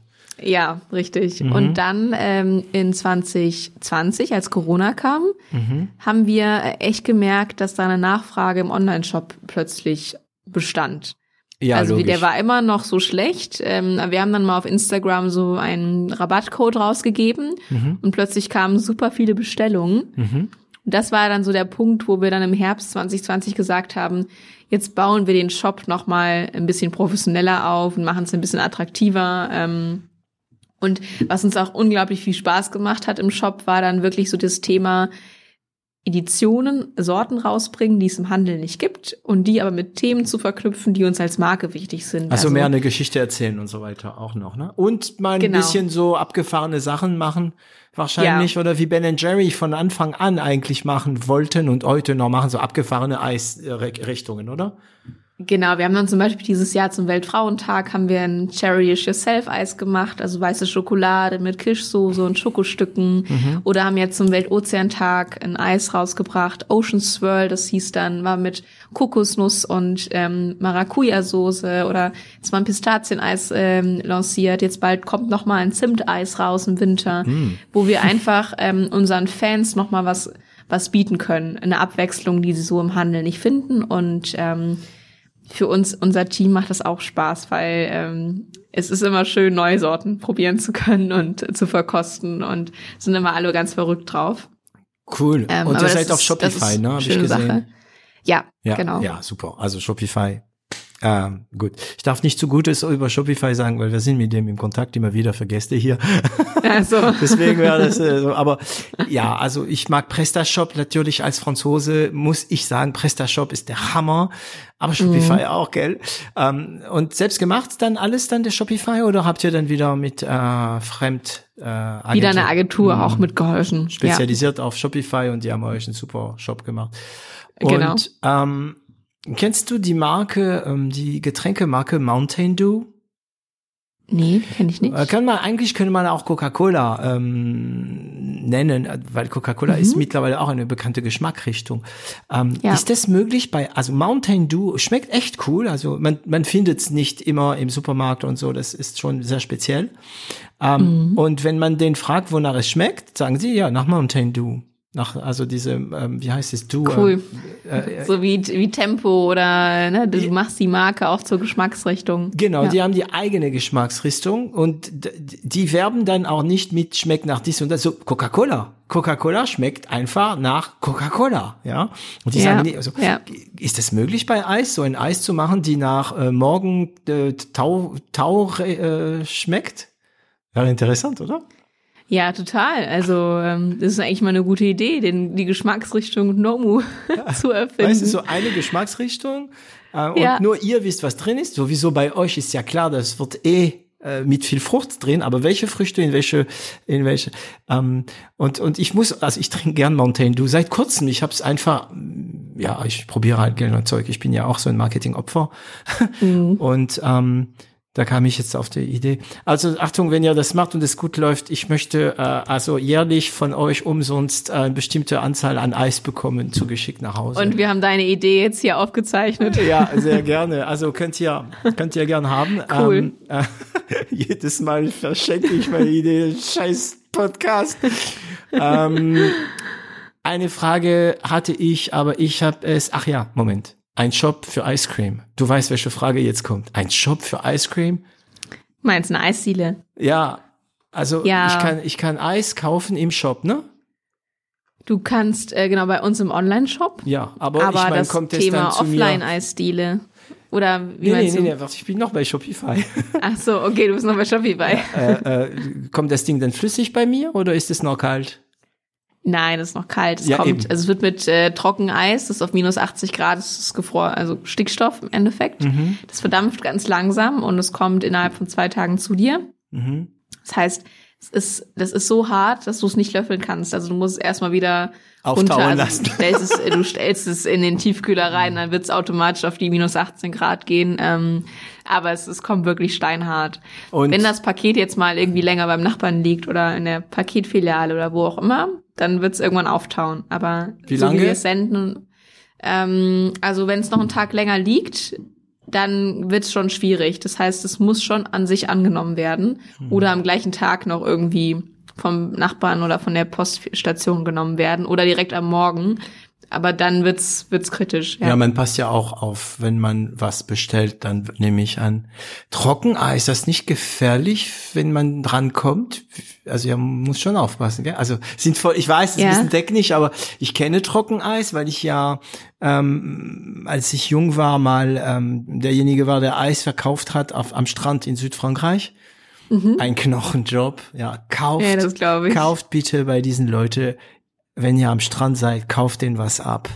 Kauft diese Leute bitte was ab. Einmal in eurem Urlaub mindestens, weil das ist ein Knochenjob. Ja. Das ist ein Knochenjob, ja. Ähm, und ich weiß, damals hatten wir ja Trockeneis, also ich hatte rechts Getränke, links Eis und vorne so ein Ding mit so äh, Beignets und so weiter. Und mhm. Trockeneis haben die immer, ah, nicht berühren, nicht berühren. Wie macht ihr das? Ja, also das ist bei uns nochmal umhüllt mit so einer Papier, äh, Papierhülle. Das heißt, wenn du jetzt so komplett in so ein ähm, unverpacktes Trockeneis gehst, mhm. dann kannst du dich verbrennen. Ne? Ähm, ja, genau. So, und bei uns ist es aber mit einer Papierhülle äh, umwickelt. Okay. Und äh, wenn du jetzt nicht für 20, 30 Sekunden das so festhältst, dann passiert da auch nichts. Dann bist du auch selber schuld wieder. Ja. Mhm. Also da kann man immer so schön Wasser drüber machen, weil dampft dann und das ist irgendwie eine coole. ja, ähm, und sie können sogar mit unserer Verpackung spielen. Also ich kenne das, weil ich Käse bestelle. Ja. Und ähm, die Dinger kommen auch immer sehr kalt. Und ich glaube, die haben auch aber minimal, weil Käse darf ja nicht, ähm, also man kann Käse zwar einfrieren, aber ist, danach wird es so wie Gips und so. Das ist nicht so gut. Ja. Aber ich bestelle Käse oft und das kommt wirklich super. Oder Lachs, wenn du Lachs bestellst, ach, kommt es auch. Okay, ja. und das musstet ihr dann auch lernen. Dann habt ihr euch wieder mit Packaging und so weiter auseinandersetzen müssen und okay. Ja, es ist alles ein ständiges Learning by Doing. Aber du kannst, das ist das Schöne, du kannst alles lernen, wenn du dich damit beschäftigst. Hm. Und gut, also habt ihr nie Cash-Problem gehabt, nie Sorgen, es, es lief gut? Ja, natürlich, also es lief gut, aber natürlich hast du auf dem Weg ganz viele Herausforderungen zu meistern. Ne? Mhm. Auch, auch, dieses Jahr ist nochmal ein interessantes Jahr, wo auch eine Inflation plötzlich zuschlägt, ne? wo, wo dieser Krieg, der da im Februar ausgebrochen ist, uns alle mehr beeinflusst, als äh, wir das jetzt halt, als ich das gedacht habe, Anfang des Jahres. Ne? Mhm. Ähm, das bedeutet auch bei uns auf der Finanzierungsfront, dass du nicht mehr so wie die Jahre vorher äh, Wachstum um steil, jeden steil, Preis, steil, äh, mhm. steil, steil, steil, sondern ähm, jetzt ist Geld plötzlich teurer. Also Wertvoll. ich meine, vor ja. vor paar Jahren äh, wurde das Geld ja also nicht hinterhergeschmissen, aber es war schon recht locker und die Bewertungen für Unternehmen waren sehr hoch. Das heißt, du kamst schnell an, an viel Geld und ähm, konntest dann auch das Gut in viel Wachstum äh, rein investieren. Und das ändert sich zum Beispiel gerade. Ne? Also jetzt geht's eher darum zu schauen, wie kann ich ein profitables, solides Geschäft aufbauen? Ähm, wie komme ich auch vielleicht mal länger mit mit Geld aus, mhm. äh, das ich äh, reingeholt habe, als äh, ich es ursprünglich geplant habe. Ne? Ähm, ja. Und das sind alles alles Themen. Und bei uns ist noch, also schon alles passiert, was man sich irgendwie denken kann, was passiert. So. Was war und, die größte äh, Herausforderung in den letzten Jahren, wo du wirklich gedacht hast, oh mein Gott. So, IO-Botschaft ähm, gab es? Ja. Also eine große Herausforderung war wirklich so, ähm, das Team auch noch mal stärker zu professionalisieren. Das heißt, hm. diesen äh, Switch zu schaffen von sehr vielen jungen, talentierten Leuten, die alle irgendwie damals so Anfang 20 waren, zu einer Firma, die auch mal äh, Personal drin hat, wo auch Erfahrung ist, ne? wo Menschen aus der Branche kommen, die das mhm. schon mal gemacht haben, die den anderen auch was mitbringen können und beibringen können, also Talente auch entwickeln können, die wir hier drin haben. Ähm, also Senioren habt ihr jetzt, also Senioren meine ich so 40 plus und so weiter, habt ihr jetzt? Bei uns ist so auch 30 plus ist dann bei uns senioriger, ne? Also aha, aha. Branchenerfahrung mhm. schon äh, schon mitbringen, aber das war erstmal auch kulturell schwierig ähm, hinzubekommen, äh, dieses Thema, aber auch von Produktionsengpässe oder ähm, dann gibt's den Rohstoff nicht äh, oder es gibt ihn dann doch und dann macht der LKW einen Unfall mit dem Rohstoff, den du dringend brauchst. Das ist so Klingt nach lauter, äh, selbst erfahren, ja. Mm. Ja, la lauter, äh, lauter so Themen. Was bei mir manchmal ist, ist, äh, dass ich so Sachen aber auch schnell vergesse irgendwie. Also äh, ich habe noch, ich würde gerne noch viel mehr von diesen Dingen erzählen. Ähm, Aber, Aber bei mir ist das immer so, ich Ist das- vergesse das so schnell. Ist das dein, deine Art oder ist das ein Mindset, dass du das vergisst? Ich glaube, Dinge, die ich dann, äh, die herausfordernd waren, so Stolpersteine, die ich dann gelöst habe, Hm. die vergehen bei mir irgendwann wieder so. Das ist dann nicht mehr so stark in meinem Kopf. Also wenn wir jetzt mit dem Team zusammensetzen würden bei einem, bei einem Wein abends und dann mal so überlegen, was Oh damals alles Gott, schief, dann kommt ja. da noch einiges so, ne? Ähm, auch damals, als wir gerade das frische Geld selber aufgenommen hatten und dann lieferte der Verpackungsproduzent nicht. Ähm, ich hatte aber schon in 20 Supermärkten Zusage gegeben, dass Mhm. wir dann liefern. Hat mich damals auch schon äh, in große Sorge gebracht, ne? Oder einmal ist irgendwie ein bisschen Seife in unser Eis geraten und wir mussten es äh, still zurückrufen, auch aus dem Handel. Wie so kommt Sachen. Also, Seife in ein Eis drin? Also ich weiß, dass sowas passiert, aber der Ja. Normalsterbliche wie ich, der hat keine Ahnung, wie Seife in Eis kommt. ja, es ist, auch vielleicht nicht Seife gewesen. Ähm, das war ganz am Anfang, auch in, ich glaube, 2018, 2019, so ganz früh, wo wir das Gefühl hatten, ähm, eine Sorte schmeckt so ein bisschen seifig. Mhm. So, wo wir gesagt, irgendwie scheint da was nicht richtig zu, gewesen zu sein. Und dann haben wir auch ähm, alle Kunden angerufen, die das Produkt äh, genommen hatten. Und gesagt, nimm das bitte aus dem Regal, weil irgendwie ist das vom Geschmack nicht das, was wir, das, was wir da eigentlich bieten wollten. Und man kann im Ähm, Nachhinein immer noch nicht nachvollziehen, äh, warum, Nee, wieso. Ne? so weiß, weiß irgendwie äh, nicht, was, was da passiert ist. Aber so, so Themen gibt's halt mal, ne? Mhm. Die, die, sind am Anfang erstmal so um Gottes Willen, was passiert jetzt hier? Aber, Aber äh, es lässt sich ne? alles lösen. Ist ja, noch- ist eigentlich Business as usual, ne? Äh, äh, dass sowas passiert. Mm.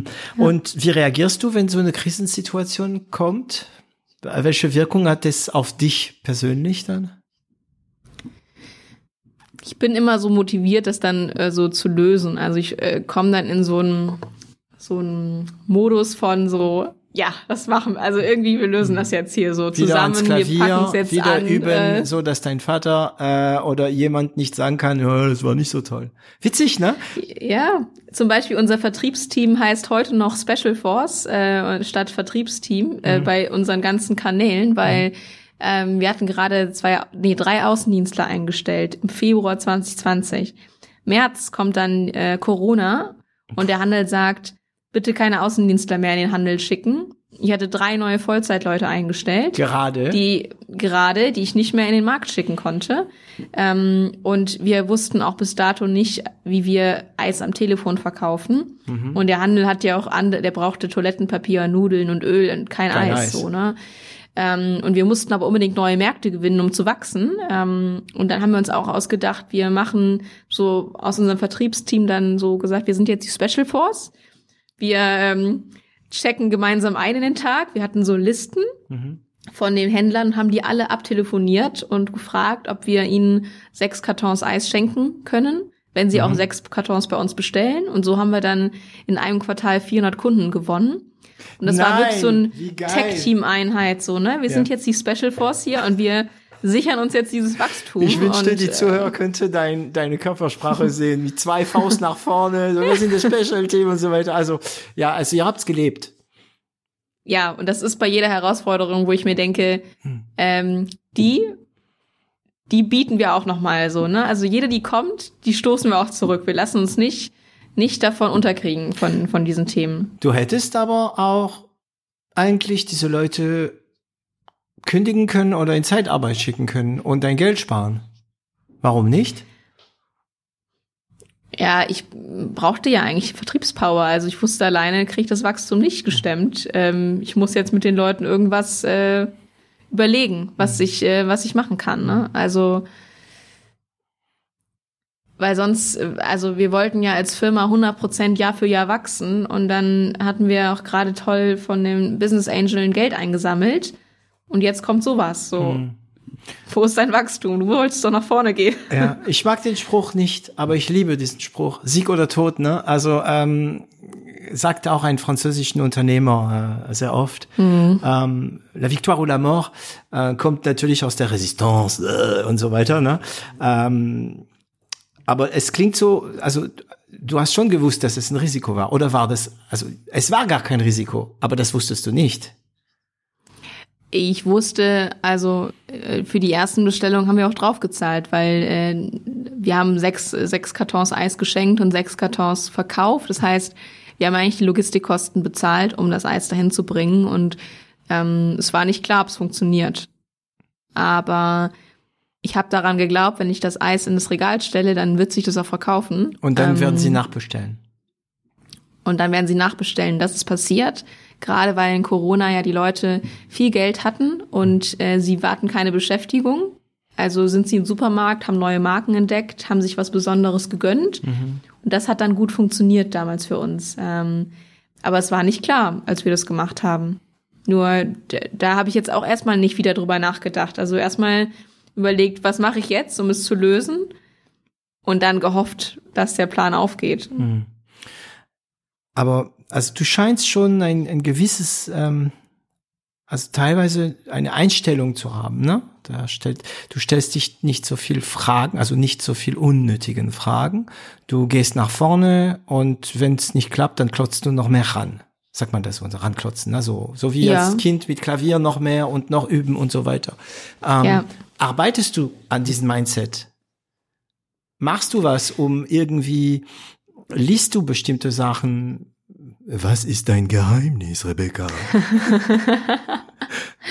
also was ich jetzt unglaublich, was nochmal ein richtiger Booster für mich ist, ähm, ist, dass ich einen äh, Kreis von Unternehmern habe. Ähm, wir sind zusammen so acht Leute, eine Gruppe von acht Leuten, wo wir uns monatlich treffen und wirklich sehr vertraulich auch über Themen austauschen. Bist du bei den EO?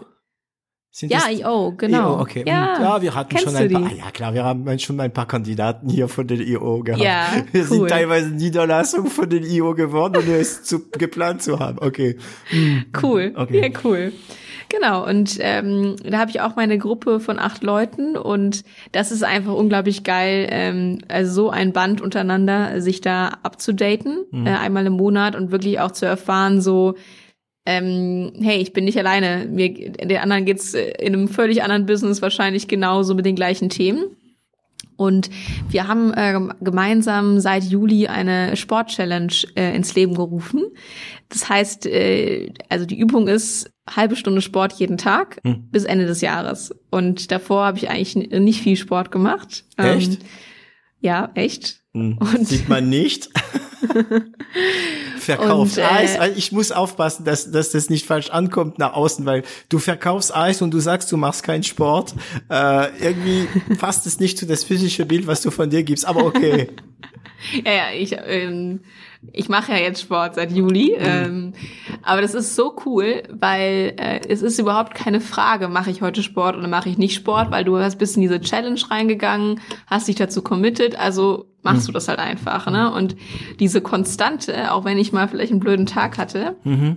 dann mache ich Sport und danach geht's mir so viel besser, weil mhm. es einfach Endorphine ausschüttet. Ähm, das ist schon mal äh, schon mal mega. Also da einfach konstant in einer Sache erfolgreich zu sein.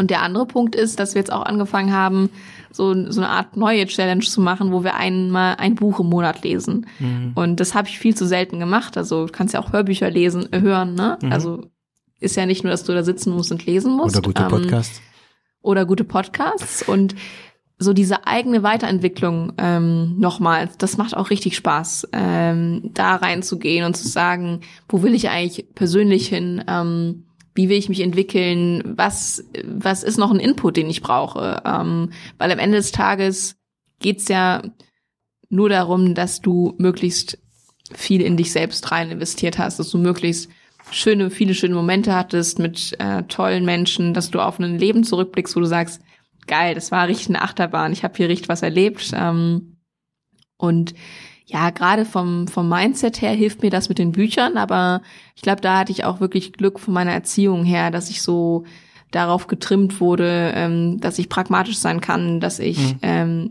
wenn ich mich für was anstrenge, dass ich das auch errei erreichen kann. Ähm, und das mir so sehr viel Optimismus. Ich bin eine sehr positive Person. Ja, ähm, ja, ja, hört man. Ähm, aber ja, also positiv, jedoch nicht naiv. Ja, das ähm, ähm, könnte man schnell denken, genau, ja, wenn, genau. wenn man optimistisch ist. Genau, ja. Genau. Also man hat, wenn man so eine positive Persönlichkeit ist oder sogar authentisch, ähm, mhm. denken viele sofort, dass du naiv bist oder dumm. Ähm, mhm. Früher habe ich ziemlich frontal versucht, dagegen zu kämpfen, indem ich meine Intelligenz und meine Bildung herausgepackt habe. Ja. Ähm, oder meine Wortgewandtheit, die in mhm. Deutsch nicht das ist, was sie in Französisch ist. Jedoch ist sie nicht schlecht. Und mittlerweile muss ich sagen, habe ich aus Men in Black, mhm. Chaoswissen, äh, aus Men in Black habe ich gelernt, gib immer den Leuten eine Chance, sich einen falschen Eindruck zu machen. Ja. Ja. Und am Ende, also ist es ja auch egal, was die anderen über dich denken. Ähm, also mir ist es äh, nicht so wichtig, was, was jetzt Fremde über mich denken. Mhm. Mir ist mhm. schon wichtig, was so Familie, Freunde, ja, enge Bekannte, also mir ist schon wirklich, wichtig, ja. dass die, mhm. der enge Kreis äh, gut über mich denkt. Mhm. Und die dürfen auch sagen, wenn die irgendwas doof fanden oder so, mir Feedback geben. Aber äh, jemand, der mich eigentlich nicht kennt, der dann irgendwie blöd über mich denkt, weil vielleicht verletzt mich das in der ersten Sekunde schon, aber dann denke ich mir so, ist es, ist es doch okay. Also es mhm. muss nicht jeder mhm. super positiv über dich denken und ähm, versucht das dann eher abzu, abzuwenden, wenn das mal so wäre. Ja. ja. Aber ein paar Sachen, wie du es, äh, ich weiß nicht, ob du es bemerkt hast, aber wie du es gesagt hast, ein paar Sachen werden uns in die Wiege gelegt. Ja. Mhm. Ähm, welcher Sport? Ganz unterschiedlich. Also ähm, im Sommer war es jetzt auch mehr draußen, also Schwimmen, mhm. Tennis, Laufen, äh, Fitnessstudio mhm. und ähm, jetzt gerade bin ich äh, auch viel zu Hause echt auf der Matte und mache Übungen. Okay, neat. Kennst ist, du Freeletics? Äh, ja, das kenne ich, das kenne ich. Ja. Äh, ich hab, hab's noch nicht ausprobiert, oh, ehrlicherweise. Also ich habe mit Freeletics angefangen Mhm. Ähm, in eine Zeit, wo es noch knallhart war. Also das hat sich, ich mache jetzt kein Freeletics mehr, ist irgendwie einfacher mhm. geworden. Also Freeletics ist, sagen wir mal, mm, besser verkauft zu verkaufen, weil es nicht mehr so schwer. Als ich angefangen habe, hast du gewusst mhm. nach der erste Training, wie kaputt du nach drei Minuten schon sein kannst. Ja, ja ich habe es dann ähm, ja so fast zwei Jahren gemacht mhm. und ähm, das ist, was du sagst, ja die ersten die, also es ist mit allem, mit Meditieren, mit alles, was, wo man sich ein bisschen zwingen muss erstmal. Mm, das braucht eine gewisse Zeit, bis du das brauchst. Erstmal ja. willst du das nicht, du brauchst es, aber du fühlst es noch nicht. Genau. Und dann nach, also ich glaube, man sagt, es gibt diese Theorie 21 Tage oder so, damit zur Routine wird. Ähm, ja. Und dann, ja, du, du brauchst es. Aber es wurde dann irgendwie zu viel. Dann, dann habe ich angefangen, habe ich angefangen, wenn ich nicht viermal in die Woche Freeletics gemacht habe, habe ich gedacht, ah, das war so nicht, jetzt habe ich verpasst, jetzt habe ich eine einen Tag Pause gemacht. ja, genau. Golf zählt nicht dazu, oder? Du, ähm, ich glaube, Golf kann auch anstrengend sein. Ne? Also diese Schläge ja, sind nicht zu unterschätzen. Nee, also da, wo ich Golf spiele, ja, nicht nur die Schläge. ähm, du, du, du, also zum Beispiel im Winter, da trägst du dein Zeug, ne? weil im Winter willst du ja nicht rollen, ist alles dreckig mhm. und so. Mhm.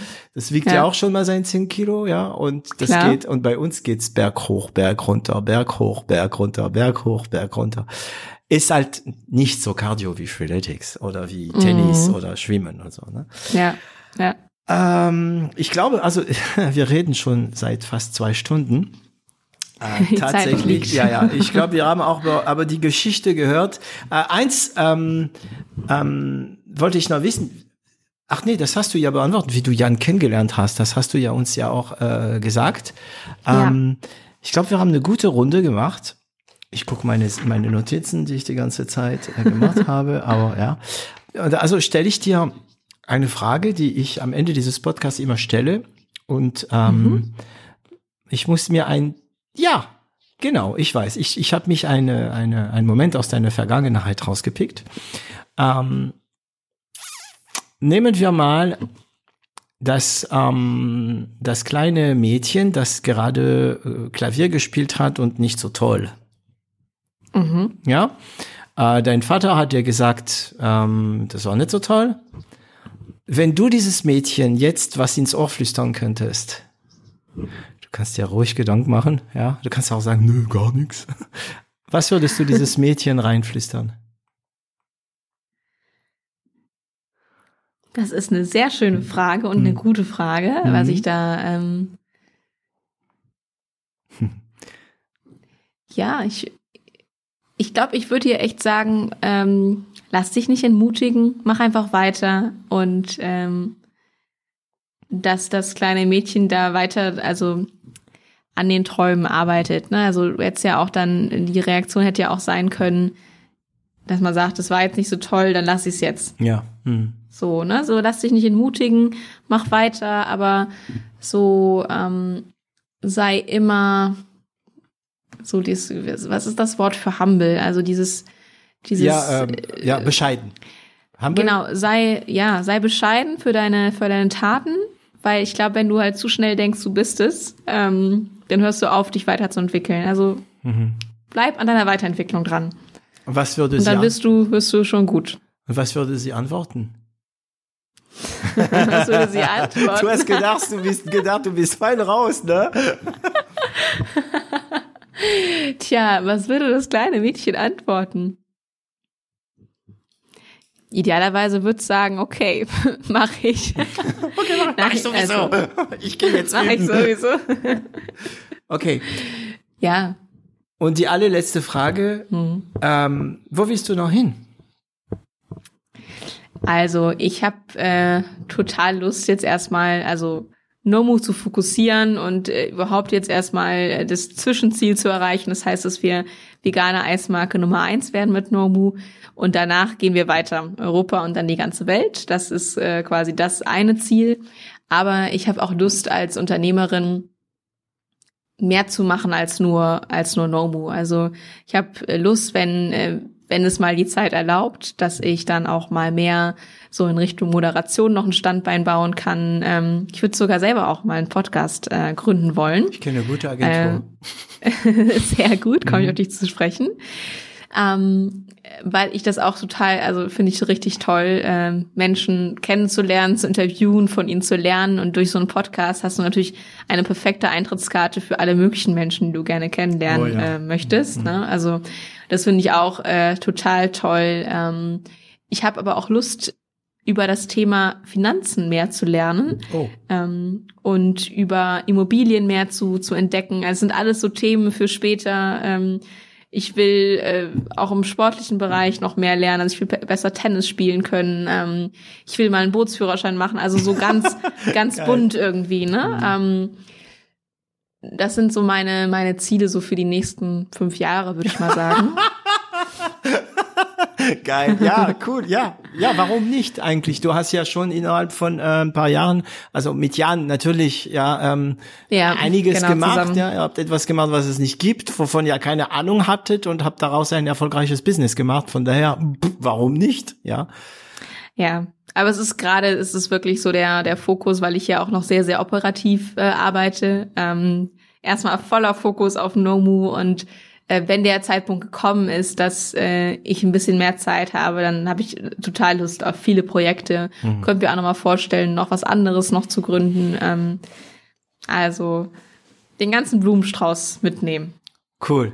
Den ganzen Blumenstrauß, den ganzen Blumenstrauß mitnehmen. Ich glaube, wir lassen es da, dabei. Das ist ein gutes Endwort. So, liebe Zuhörer, ich hoffe, ihr habt äh, diese fast zwei Stunden genauso sehr wie ich genossen. Es gibt viele Themen, die ich leider schon wieder nicht ansprechen konnte, sonst hätte ich wieder mal vier Stunden gemacht. Zum Beispiel das Thema, was jetzt ganz kurz mal aufgeploppt ist. Ich bin sehr operativ. In dem Moment habe ich die Frage nicht gestellt. Ja, wie kannst du nicht delegieren? Delegieren, weil wir hätten noch mal ein Fass ähm, gehört. Vielleicht trefft man sich mal wieder ähm, für eine genau. Folge ähm, über Gott und die Welt mit dir, wenn du möchtest. Ähm, Rebecca, ich möchte mich bei dir herzlich bedanken. Du warst die ganze Zeit hundertprozentig da. Und das ist äh, nicht unbedingt immer gegeben und äh, für deine Herrlichkeit und auch ähm, ja das Licht, das du in diesen Podcast äh, eingebracht hast. Danke dir und ciao ciao. Danke dir, es hat richtig viel Spaß gemacht. Es war flogen, die Zeit. Mach's gut. Et voilà, Sie haben es geschafft, diese Folge bis zum Ende zu hören und ich danke Ihnen dafür.